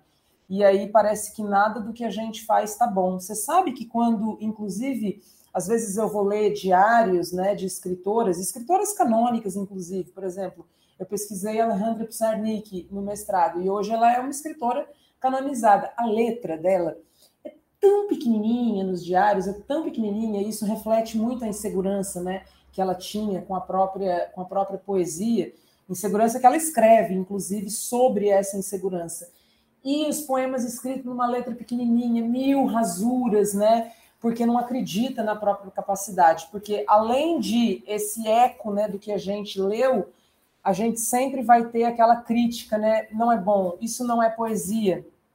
Teve inclusive um, um episódio, acho que em 2019, Nesse episódio, a Carolina Maria de Jesus era a, a, a escritora homenageada na Academia é, é, é, Carioca de Letras, e um, um imortal lá, gente, eu tenho um abuso desse negócio de imortal, de Academia de Letras, isso para mim é a instituição mais caquética e mentirosa e nojenta, mas enfim. E ela era escritora homenageada, e esse sujeito é, imortal, meus ovário, disse que ela, o que ela faz, o que ela fez, não é literatura, num evento onde ela era escritora homenageada. Quer dizer, é uma mulher. A, a, a, gente, além de, né, além desse eco, a gente fica ouvindo né, que o que a gente faz é menor, que o que a gente faz não é real, que isso não é literatura, que isso é qualquer outra coisa, é documento, é, é, é manifestação, né? O maior crítico literário que a gente teve, né, considerado, nosso maior crítico, Antônio Cândido, né, ele vai dizer que Sarau, né, se ele tivesse vivo, ele ia dizer que Sarau, Islã, tudo isso que a gente está fazendo, que bicho é, então, é, é, é, é contravenção, né? É, vai dizer que tudo isso é manifestação literária, não é literatura, né? Então a gente está tão acostumado a ouvir tudo isso que quando a gente vai escrever, o que, que a gente faz? A gente pega o nosso texto, né? A gente escreveu, a gente coloca ele lá no navio negreiro, a gente pega o nosso texto, a gente coloca ele lá no armário, quando a gente é viado, quando a gente é sapatão. A gente pega o nosso texto e coloca ele, sabe, lá é, naquela gaveta onde a gente se esconde quando a gente está deprimido. É isso que a gente faz. Né, ao invés de a gente é, é, é, soltar os grilhões, ao invés de a gente se jogar no mar, ao invés de a gente cantar albatroz, albatroz, que nem falou é, é o Castro Alves, ao invés de é, a gente sair do armário e dizer eu sou sapatão sim, ao invés de a gente desengavetar. Então, eu particularmente, eu não engaveto textos. Se você, eu tenho o blog, o primeiro blog que eu fiz na minha vida, eu tenho ele até hoje. Todos os meus textos estão lá. Eu não tenho assim, é lógico, às vezes eu entro lá e leio textos que eu escrevia 20 anos atrás e eu falo, nossa, como que eu era crua. Mas é lógico, gente, eu tinha, há 20 anos atrás, eu tinha, é, sei lá, 26 anos, 20.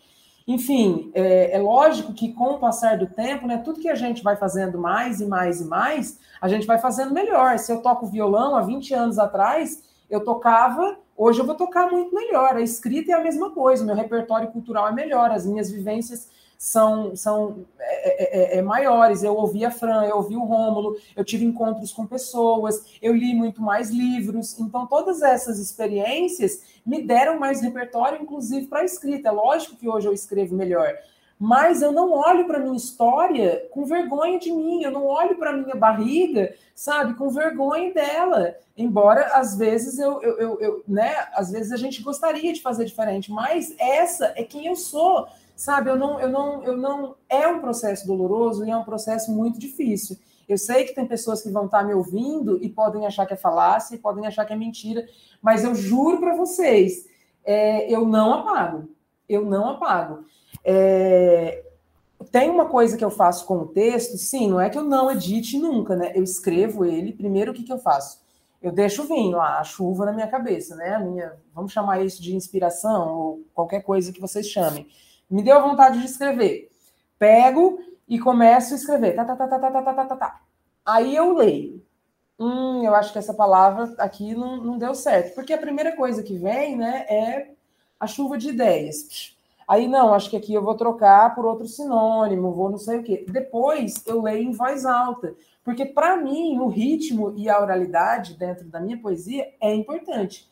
Depois que eu li em voz alta, eu não vou ficar punhetando naquele negócio a vida inteira, não, porque eu quero escrever outras coisas, eu quero ir para o sarau, eu quero para a biblioteca, eu quero trabalhar com os meus alunos, sabe? Eu quero passear com meu cachorro, eu quero brincar com a minha filha, eu quero, eu quero fazer outras coisas, eu não tenho tempo para ficar a vida inteira punhetando no poema, meu povo. Então, é, é isso que eu vou fazer. Eu, eu, eu, faço assim três leituras, talvez algumas mais. Quando eu vou montar o livro, aí talvez aí eu leio novamente, né? Talvez mudo uma ou outra coisa, mas é isso. E eu não me furto de botar para o mundo, porque isso, inclusive, além de ser um gesto político para mim, é um gesto político para outra outra pessoa, sabe?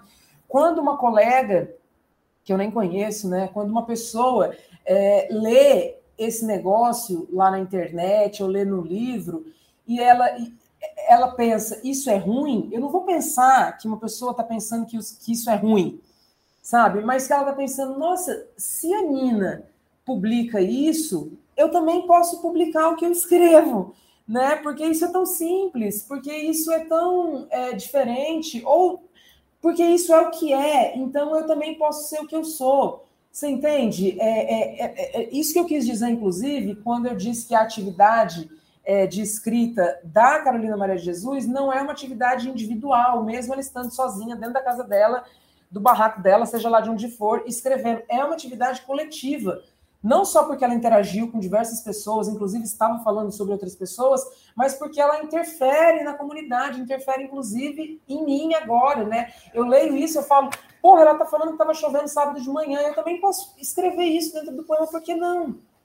Né? Então, eu não não tenho essa prática de ficar mutilando, lesionando meus textos.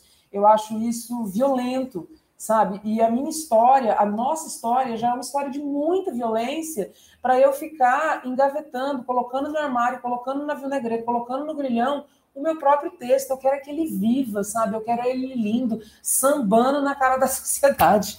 Ser, é ruim para um, mas é bom para outro sabe? É ruim para ti, é, mas, mas para alguém há de ser bom. E se não for bom também, sabe?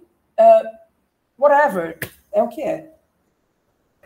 Então, isso aí que a, a Nina falou, total, né? Esse lance, tipo, eu também, é, quando eu vou escrever, eu tento é uma poesia para se ler em voz alta, entendeu? Tipo, pelo menos pro meu texto faz sentido, como pro texto da Nina aí também faz sentido, né? E aí eu fiquei pensando justamente esse, esse rolê do, desse deslocamento da, da literatura, né? Desse espaço também, tipo, ah, não é para você. Então, assim, o, o picho, o post na rede social, a tua a publicação que você faz lá no Wattpad, no Reconto das Letras, no teu blog, no Tumblr, sei lá onde é que você quer postar, também a literatura, né? E aí eu fico, é, também fiquei instigada também a, a, falar um pouco também desse meu processo, né, de escrita, porque eu não consigo, tipo, parar para escrever, entendeu? Tipo, parei um dia aqui, é isso, vou escrever e tal, não consigo. Aí, pelo menos até esse momento, não. É, mas a minha poesia, ela é construída como poesia de retalho, saca? Então eu vou escrevendo, tipo, ao longo de um dia, da semana e tal, e pá, Aí depois eu junto tudo e é isso aí. E, é, e esse rolê também de que a Nina falou, diferentemente da Nina, às vezes eu mudo assim algumas paradas no texto, porque meio que como ele é uma poesia de retalho, meio que é, eu, eu sinto essa liberdade também de mudar tal hora, entendeu? E é isso aí. E tal hora não mudo, sei lá, vai, vai variando muito, mas é muito, muito massa te escutar a tua experiência aí, Nina, muito legal. É, e aí também é muito massa te escutar, né? Tu sabe que, eu, nossa, eu te admiro pra caramba. Não é de hoje, tu já sabe, né? Então é isso, máximo respeito. E eu é... você, gata. Ah, demais. Ah, Ave Maria, demais eu... mesmo. Mó, mó, mó, mó, felicidade de estar contigo aqui hoje. Ainda bem que é tu. Ainda bem que é nós. É nós. Que Deus proteja o meu povo e guarde a minha favela. Um salve pras favelas que tamo tentando salvar. Essa saife faz barulho muito mais que as HK. Mensageiros do gueto Eis aqui o que nós somos, rap tá nas artérias e no núcleo dos nossos cromossomos. Resistindo às injustiças, pique guerreiro Rafael Braga. Combatendo o opressor, aqui a paz então propaga. Dedico esse som pros vestes que o crime levou. Os que restaram, tamo no resgate, politicamente agressivo Joe. Literatura de rua contaminando toda a cidade. Injetando informações epidêmicas de veracidade. Sem simpatia pra playboy nem pra político imundo. Com luta e resistência, vamos mudar o mundo, porque o nosso mundo é a perifa vagabundo. E aí eu queria já falar aqui o texto, né? É do o outro texto da Carolina também, que é do quarto de despejo também, né? Ela fala no dia 28 de maio. É, a vida é igual um livro. Só depois de ter lido é que sabemos o que encerra. E nós, quando estamos no fim da vida, é que sabemos como a nossa vida decorreu. A minha até aqui tem sido preta. Preta é minha pele, preta é o lugar onde eu moro. E eu acho que é isso também. As minhas escritas partem muito dessa, dessa da minha trajetória, da minha história, da minha vivência, assim como a, as escritas de, de, cada um, um de nós aqui que estamos aqui nesse podcast e nos outros podcasts que virão e que já foram. Então, acho que é isso, parte desse, desse lugar, né? E, e eu acho que é isso. A palavra ela tem me reinventado com, com o passar dos anos. E, e eu acho que é, é isso, assim. Só muito obrigada aí por esse encontro. Muito massa. É, eu, aqui ouvindo né, a, a, a Fran e, e, a Nina, e eu pensando que é, a gente, de fato, muitas vezes é, é, é, subestimamos a nós mesmos, né? E não, não mostramos para as pessoas, né? Enfim, seja quais forem os meios, o que temos feito, né? E como isso é um trauma, né? É, efetivamente, como foi dito, é um trauma colonial.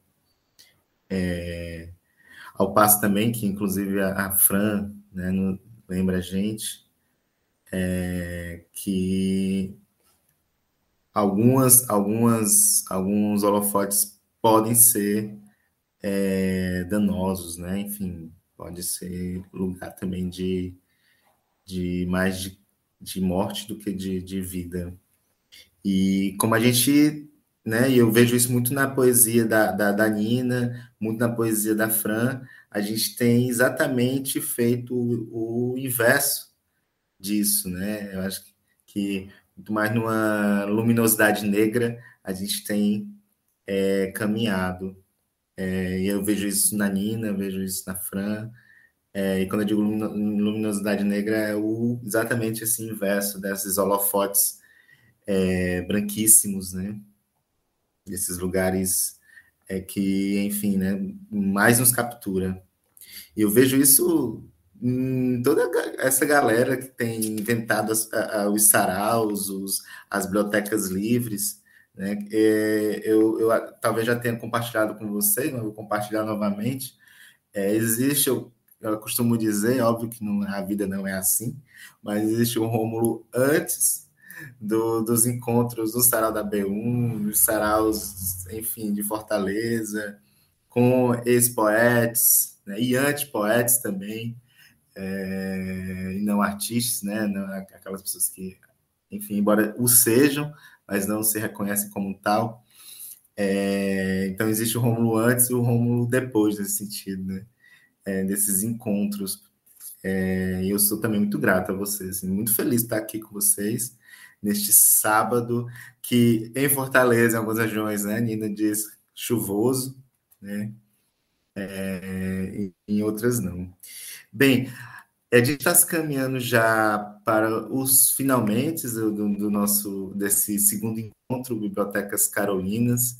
Eu queria ouvir um pouquinho de vocês a partir de, de tudo que já foi dito, né? Vocês falaram de tanta coisa incrível, como é, a, a invenção e o imaginário como esses lugares da sobrevivência, da invenção da vida, porque sempre é sobre isso, trata-se disso né, de sobreviver, de inventar a vida, mas também é, desses lugares em que é, a gente temos, a gente acessa, né, com a Carolina Maria de Jesus, outro mundo que não é um outro apartado deste, muito pelo contrário, né, é um mundo de Carolina Maria de Jesus, mas é um mundo nosso também, em, em muita medida, em, em uma medida imensurável, é tanto nós como também do outro, né? É, e, ou seja, é uma questão de todas nós, né? E vocês falaram sobre esses lugares, né? Pensando na parte da Carolina Maria Jesus, das bibliotecas livres em Fortaleza, em Sobral, e bibliotecas comunitárias, como essas, essas esses lugares, assim como os saraus, que existe aí uma relação, Nina lembrou a gente aí, uma estreita relação entre saraus, slams e bibliotecas livres, comunitárias e bibliotecas ambulantes, né?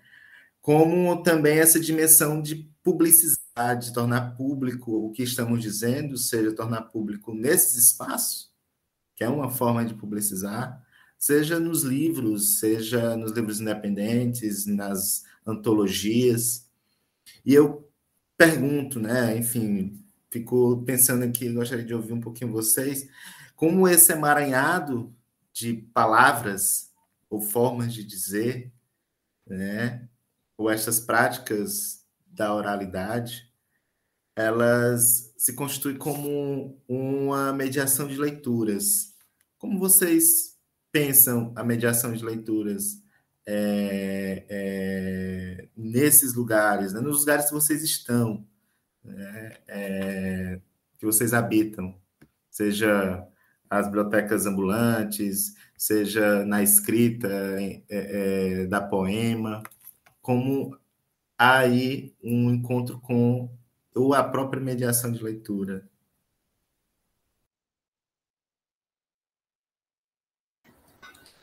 É, eu acho que tudo que a gente está fazendo o tempo todo, né, a gente está é uma mediação, né, seja do que for, é ou uma não mediação, né. Então, por exemplo, aqui agora, o que a gente está fazendo é uma mediação de leitura, né? A gente está convocando as pessoas é, é, é, nessa conversa, trazendo é, a obra da Carolina Maria de Jesus, falando sobre ela, sobre nossas experiências, é, sobre nós. Eu não consigo imaginar alguém ouvindo essa conversa, alguém ouvindo a Fran Nascimento, alguém ouvindo o Rômulo falando todas essas coisas, e até a mim, é, e não se sentindo instigada a chegar junto né, de um lugar desse, a pegar um livro, a ir buscar o quarto de despejo, as outras obras também né, da, da, da Carolina, da, da Conceição Evaristo, que foi citada aqui, das outras pessoas, as nossas próprias obras, é, e, e ler, né? Acho que toda, toda a nossa toda nossa ação, né, ela é uma ação política, e, portanto, ela é uma mediação de alguma coisa, ou ela é uma não mediação, né? Por exemplo, sei lá, é, é, o escroto da República, ele está fazendo a todo momento uma não mediação, as pessoas elas são convocadas a não agirem, né? É, ou a agirem de uma maneira totalmente horrorosa. Então, isso é uma não mediação. E a gente aqui agora está fazendo uma mediação, as pessoas estão sendo convocadas, né? chamadas, instigadas a fazer é, é, essa leitura que extrapola, né, novamente, sempre lembrando, que extrapola a ideia do papel, né? É, é, isso é Paulo Freire, né? Leitura de mundo, a ler a rua, é, a ler as pessoas, a ler as relações, a ler, a, a ler tudo, né? Leitura de mundo, não só leitura de palavra, né? E, e, quando você lê o mundo, a leitura de palavras, a leitura do livro, ela faz muito mais sentido, né? Ela, ela, ela se desenrola de uma outra maneira. E da mesma maneira, quando você vai ler o livro, né? A leitura de mundo, ela tem um outro sentido, né? Porque o livro ele te abre também para o mundo, né? Você começa a concatenar melhor as suas ideias. Você vai no sarau, você no Islã, é, e, e você ouve né, as pessoas, e aí você vai para a tua vida e, e, e, você dá um encaminhamento diferente né, para as coisas. Então, eu não vejo a mediação de leituras, né, a mediação, eu vou chamar até isso de outra coisa, a mediação de vida, né? É, é, é descolada de qualquer coisa. Eu acho que o tempo todo a gente está nessa, nessa mediação de afeto, nessa mediação de, de, de, de, de existência, nessa mediação de, de, de vida mesmo é isso, como a Nina falou aí, né? Tipo, é essa mediação que está atrelada à potência dos encontros também, né? Então, por exemplo, é, eu acho que a mediação, pelo menos nos últimos tempos, tem partido também muito de um local aqui de casa também, né? Porque meus pais agora estão no SEJA desde 2019. Então, meio que a gente meio que teve que fazer uma mediação de leitura que está atrelada também ao livro didático, entendeu? E aí, tipo, e aí que eles começaram a ler mais. Tipo, gostaria até de deixar, de, de deixar registrado aqui que eles se formaram no nono ano, semana passada, entendeu? Então, estou muito feliz por isso e tal, mas tá muito instigada de ir pro, pro primeiro e pá. E aí, tá hora, nesse processo, também tá atrelada essa questão mesmo do, dos livros, da literatura que a gente conhece, né, sei lá, dos famosos paradidáticos, outros livros e pá, mas também está atrelado nesse contexto, aqui, pelo menos aqui em casa, essa minha mediação também está atrelada a esse livro didático e pá da escola. É, e eu acho que também através de outras plataformas também múltiplas, né, através de, de do grafite, dos zines, né, da importância dos zines também nesse processo é, de, de podcast, de YouTube, de, de sites e blogs independentes, né, de redes sociais. Então, através do, dessa potência dos encontros, das conversas informais, entendeu? Então, é como a Nina é, é, destacou do lance lá do Paulo Freire, né, que é o lance desse, dessa leitura de mundo e pá. E, e que, a, aliás, eu, eu, só conheci esse conceito de leitura de mundo por causa de um podcast que eu gravei com o Thales há uns poucos anos atrás, e quando e, e eu não me considerava uma leitura na época, né? E aí, quando o Thales me apresentou o conceito, depois eu fui atrás e tal, lá do livro dele, pá, e aí, e aí é que eu me entendi também com, como leitora que eu entendi é, esse, esse meu lugar também, porque eu achava que eu estava sempre nesse local de, do não lugar, né? Então, para mim, isso, é, esse, esse conceito, aliás, tipo, mudou, assim, eu acho que, que é isso, assim, acho que através dos encontros na, na biblioteca ambulante, dos encontros dos slams, eu acho que a gente, como a Nina falou aí, que eu concordo plenamente, a gente está numa constante mediação, assim, mediação de vida, como ela mesma falou, eu acho que é isso. Eu achei incrível uh, que, que, que Nina traz aí, né? pensando tanto uma não mediação, né? como existem tantas, né? como é, e, e, geralmente essas não mediações são, são é, é o sinônimo para violências, né? De um Estado como, de um governo como o que aí está, né?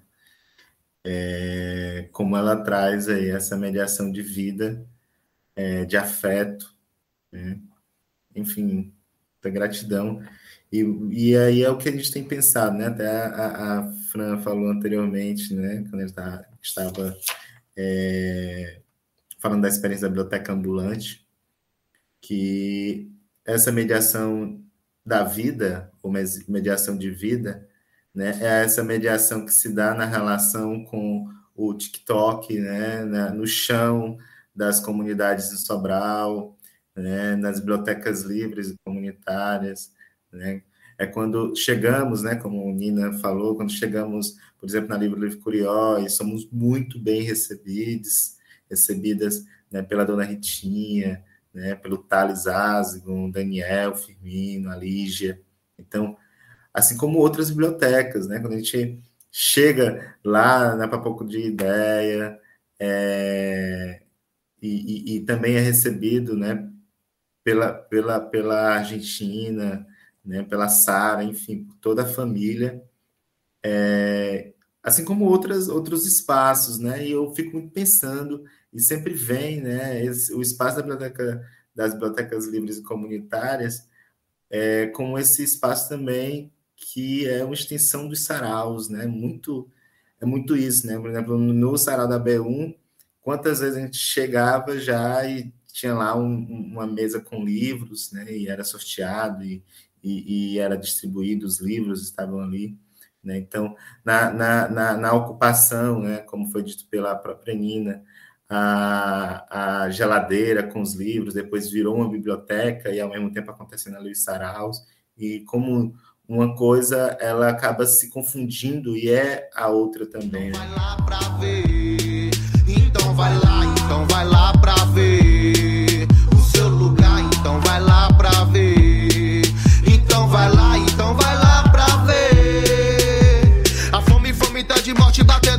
tirando sossego. A bala perdida que a tela é guiada mirando no corpo do negro. A rua de terra batida, ferida sangrando de novo. E a água já não cai do céu, agora só molha o rosto do povo. Manda bala, manda bala na cara, manda bala, manda bala, mais um, mais um, mais um, mais um, mais um, mais um, mais um, mais um, mais um de todo mundo, todo mundo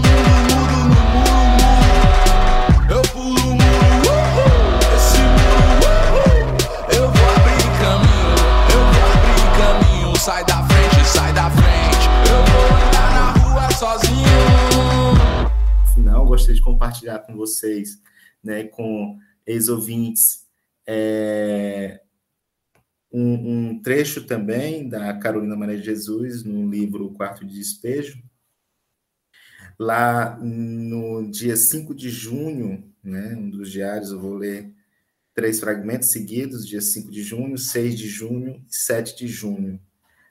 É, essa parte é, lembra muito que eu falei em alguns momentos de antipoetas, que eu tinha, é, primeiro, pela primeira vez que eu escutei esse termo foi com outra poeta é, de Fortaleza, foi a Madi Janu, que ela falou do, da, da, dos antipoetas e não artistas em uma de suas publicações. Isso me chamou muita atenção. E, é, e lendo Carolina Maria de Jesus, eu me encontro aí novamente com esses é, antipoetas, né, por assim dizer. Vou ler aqui para vocês. Carolina Maria de Jesus, 5 de junho. Mas eu já observei os nossos políticos. Foi lá que eu vi ranger de dentes, vi os pobres sair chorando, e as lágrimas dos pobres comove os poetas. Não comove os poetas de salão, mas os poetas do lixo, os idealistas das favelas, um espectador que assiste e observa as tragédias que os políticos representam em relação ao povo. Uh, no, no Diário 5 de junho, ela diz assim: estou lendo alguns fragmentos, não estou lendo todo o diário, né? Ela diz assim, é, no meio do fragmento do dia 6 de junho: o pão atual fez uma dupla com o coração dos políticos, duro diante do clamor público. No dia 7 de junho, ela diz: só quem passa fome é que dá valor à comida. E para a gente encerrar, eu gostaria que vocês falassem e podem aproveitar para ler outros trechos, se quiserem, e também talvez ler uma poema sua ou de outra, outros poetas.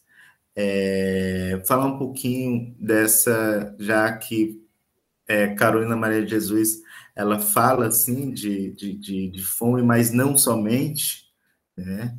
E aí a gente volta porque a gente leu que, que a gente falou anteriormente, né? Como também escrever, mas não, não ficar nesse loop, nesse lugar, né? É, que nos foi colocado, né? Nos foi imposto. Mas ela fala de fome, mas não é somente da fome biológica, né? São muitas as fomes.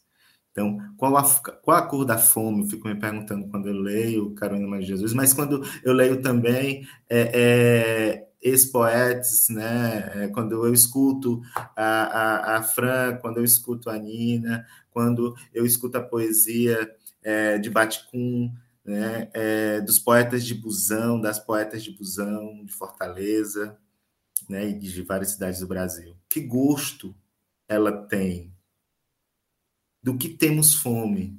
Qual a diferença da fome da, da fome das nossas, dos nossos ancestrais para a que sentimos hoje. Então, é, mais uma vez eu quero agradecer a vocês, né, Nina, Fran, e fica aí, Mike aberto, sempre aberto. Vocês quiserem, enfim, falar um pouquinho mais sobre isso, não?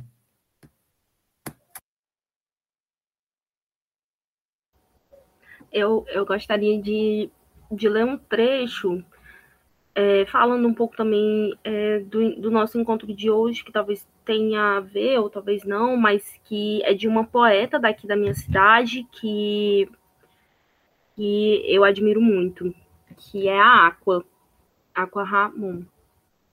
E aí a Aqua, ela vem falando assim, no poema, na poesia dela, Corpo Andarilha, né? Ela fala: corpos se movimentam por vias infindas, em busca de autoafirmações. Nesses movimentos, partes fragmentadas se ressignificam em afetos, abraço ancestral que reconecta raízes, mão entrelaça, mãos entrelaçam em suporte tronco crescente, tronco de barriguda, tronco de jurema, tronco de juá. Na caminhada, o reencontro, em muitas esquinas, que chamo casa, reencontro, Veias formam encruzilhadas em corpas nuas, encruzilhadas formam corpas. Transpassar estradas percorridas em fugas cotidianas. Transbordar cálice sem fundo. Eu acho que nessa nesse rolê desse transpasse, né, que esse é um trecho do da poesia de Aqua, mas eu acho que, que esse encontro fala muito de transpasse. E aí, quando você é, pergunta a respeito da cor da fome, eu não sei te responder, assim, eu acho que é uma pergunta muito difícil, né? Mas eu sei que ela tem cor, que ela tem gosto, não sei qual, mas que ela tem gênero, ela também tem lugar, ela também tem quantidade. E, e aí, no texto da Carolina, eu acho que é no, no livro de Provérbios, se eu não me engano, ela fala uma parada assim, que a palavra mais feia do dicionário é a miséria, né? Mas eu acrescentaria que a, a esse texto dela também a fome, o desemprego, a pandemia, a inflação, tudo mais que deixa meio que, que faz com que a gente continue e permaneça nesse lugar do cada vez mais pobre e miserável, sabe? E eu acho que a gente não pode romantizar isso, né? Eu sinto que, que os escritos, os gritos da Carolina, né, desde aquela época também são meio que os mesmos de hoje, é meio que tem, tem essa continuidade, sabe? E, e, e assim, eu acho que ler a Carolina é também ler sobre os dias de hoje, né? Então, para mim, eu acho que é por isso que é, que é tão urgente ler a Carolina, assim também como ler a Nina Rise, ler a Conceição Evaristo, ler a Sabrina Moraes, a Sabrina Sá, a Isadora Ravena, a Jari de Arraes, a Laís Martins, a Jota Mombassa, a Malika, a Munkenzo, a Aqua, é, a Helena Barbosa, a Fernanda Matias, a Kinaya Black, enfim, eu acho que ler essas e tantas outras minas e tantas outras pensadoras também se faz urgente nos tempos de hoje, né? E eu acho que é isso, assim, só muito obrigado também pelo encontro, e eu acho que é isso, assim, como o Romulo tinha falado, né? Não se pode sair ileso de um encontro, e eu acho que por isso que é tão potente estar aqui e também de, de, de estar dividindo esse espaço e tempo com vocês. Muito obrigada.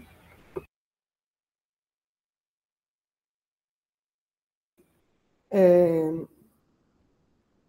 eu só queria também fazer um eco aí ao que a Fran disse, que Carolina Maria de Jesus é, não escreveu, não foi uma grande escritora porque era uma mulher favelada. Ela seria uma grande escritora se estivesse fisicamente nos palácios que eram imaginários. É, é isso. E eu vou ler um trecho de, de Audre Lorde para que as minhas as colegas aí, todo mundo fique instigada a escrever também, seja com papel e caneta, seja com a voz, seja no picho, seja no desenho, enfim, como for. Poesia faz alguma coisa acontecer, de fato. Faz com que você aconteça, faz a sua vida acontecer. Lide você com ela ou não, a poesia, por definição, também é uma professora. Se eu nunca mais der aula, cada poema que escrevi é um esforço de compor um fragmento de verdade com base em imagens da minha experiência e compartilhá-lo com o maior número de pessoas que possam me ouvir hoje ou no futuro. Isso é algo que a poesia tem em comum com outro trabalho duro. Fazer poemas de verdade é ensinar, cavar boas trincheiras é ensinar, sobreviver é ensinar. O único estado humano em que não se ensina é no sono, e essa é uma propriedade que o ato de dormir tem em comum com a morte. O único jeito de ensinarmos outra pessoa a fazer poesia é ensiná-la como sentir quem ela é. A experiência da poesia é íntima e isso é crucial. Por essa razão, é claro, é que as pessoas resistem a ela. A busca de uma pessoa pela própria poesia é basicamente uma atividade subversiva, porque essa atitude dá cor à sua existência. É, esse é um ensaio longo, talvez esteja disponível na internet e tem esse esse título: A poesia faz alguma coisa acontecer. E para concluir, eu vou ler só uma frase do dia 8 de novembro do diário da Carolina Maria de Jesus, que é: Pensei, eu não vim ao mundo para esperar auxílios de quem quer que seja. Eu tenho vencido tantas coisas sozinha, hei de vencer isto aqui. É isso, quero novamente agradecer Rômulo, muito obrigada pelo convite. Franzinha, obrigada por estar aqui comigo. Obrigada a todas as pessoas que estão ouvindo a gente agora, no futuro, no amanhã. E lembrar que o Sarau da B1 vai voltar fisicamente, né? Em janeiro. É, obrigada, pessoal. Eba! então, estava aqui, né? Dando os pulinhos, né? Que vamos nos encontrar, nos reencontrar é, fisicamente, né?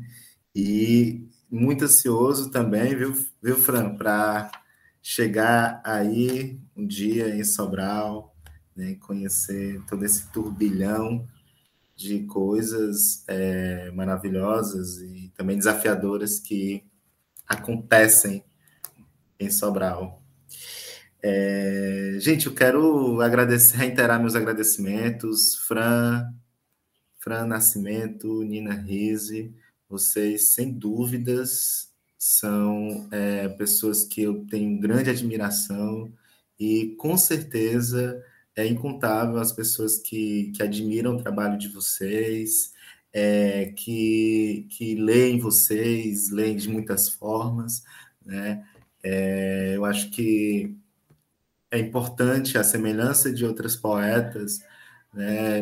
É imensurável esse valor que tem a nossa palavra, né? A palavra que vocês têm emitido de alguma forma, né? não é em vão. A gente, enfim, é, como eu havia dito, eu sou uma das pessoas que é, é, ecoam da voz de, de vocês, de outras tantas poetas. Então, quero dar, inclusive, um salve, um salve é, às mais velhas, aos mais velhos e também aos mais novos, a minha mãezinha, as minhas avós que já se foram, minha mãezinha Luciene Maria, as minhas avós, Maria de Lourdes, Maria e, e Dona Maria, né, são as Marias, é, que foram, foram sendo os meus maiores exemplos de poetas, né, e esse né, com vocês, é, que tem sido incrível. Então, é, um abraço forte a cada um de vocês e a cada ouvinte. É, e até a próxima, até a próxima edição. Bibliotecas Carolinas. Beijo grande. Se cuidem.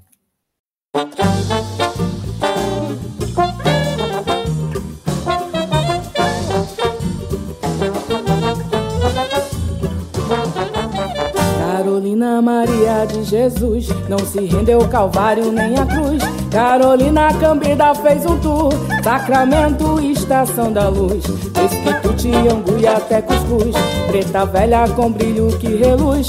Benedita Sócrates comparou, na verdade foi sábia e criou.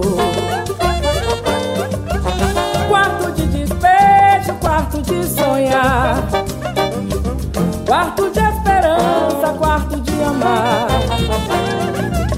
Santa Efigênia, Paulista e Brás. Peregrina caminhando entre guerra e paz. Quarto de despejo, quarto de sonhar. Quarto de esperança, quarto de amar. Carolina que a opressão nunca aceitou. Escreveu e nunca se calou. Carolina Maria de Jesus não se rendeu Calvário nem à cruz. Carolina Cambida fez um tour, Sacramento, Estação da Luz. Esquipute, Angu até Cuscuz, Preta Velha com brilho que reluz. Benedita Sócrates comparou, na verdade foi sábia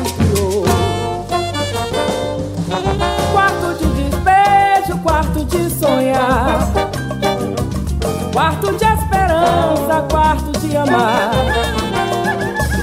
Santa Efigênia, Paulista e Brás. Peregrina caminhando entre guerra e paz. Quarto de despejo, quarto de sonhar. Quarto de esperança, quarto de amar. Carolina que a opressão nunca aceitou. Escreveu e nunca se calou. Carolina Maria de Jesus. Carolina Maria de Jesus. Carolina Maria de Jesus. Carolina Maria de Jesus. Carolina Maria de Jesus.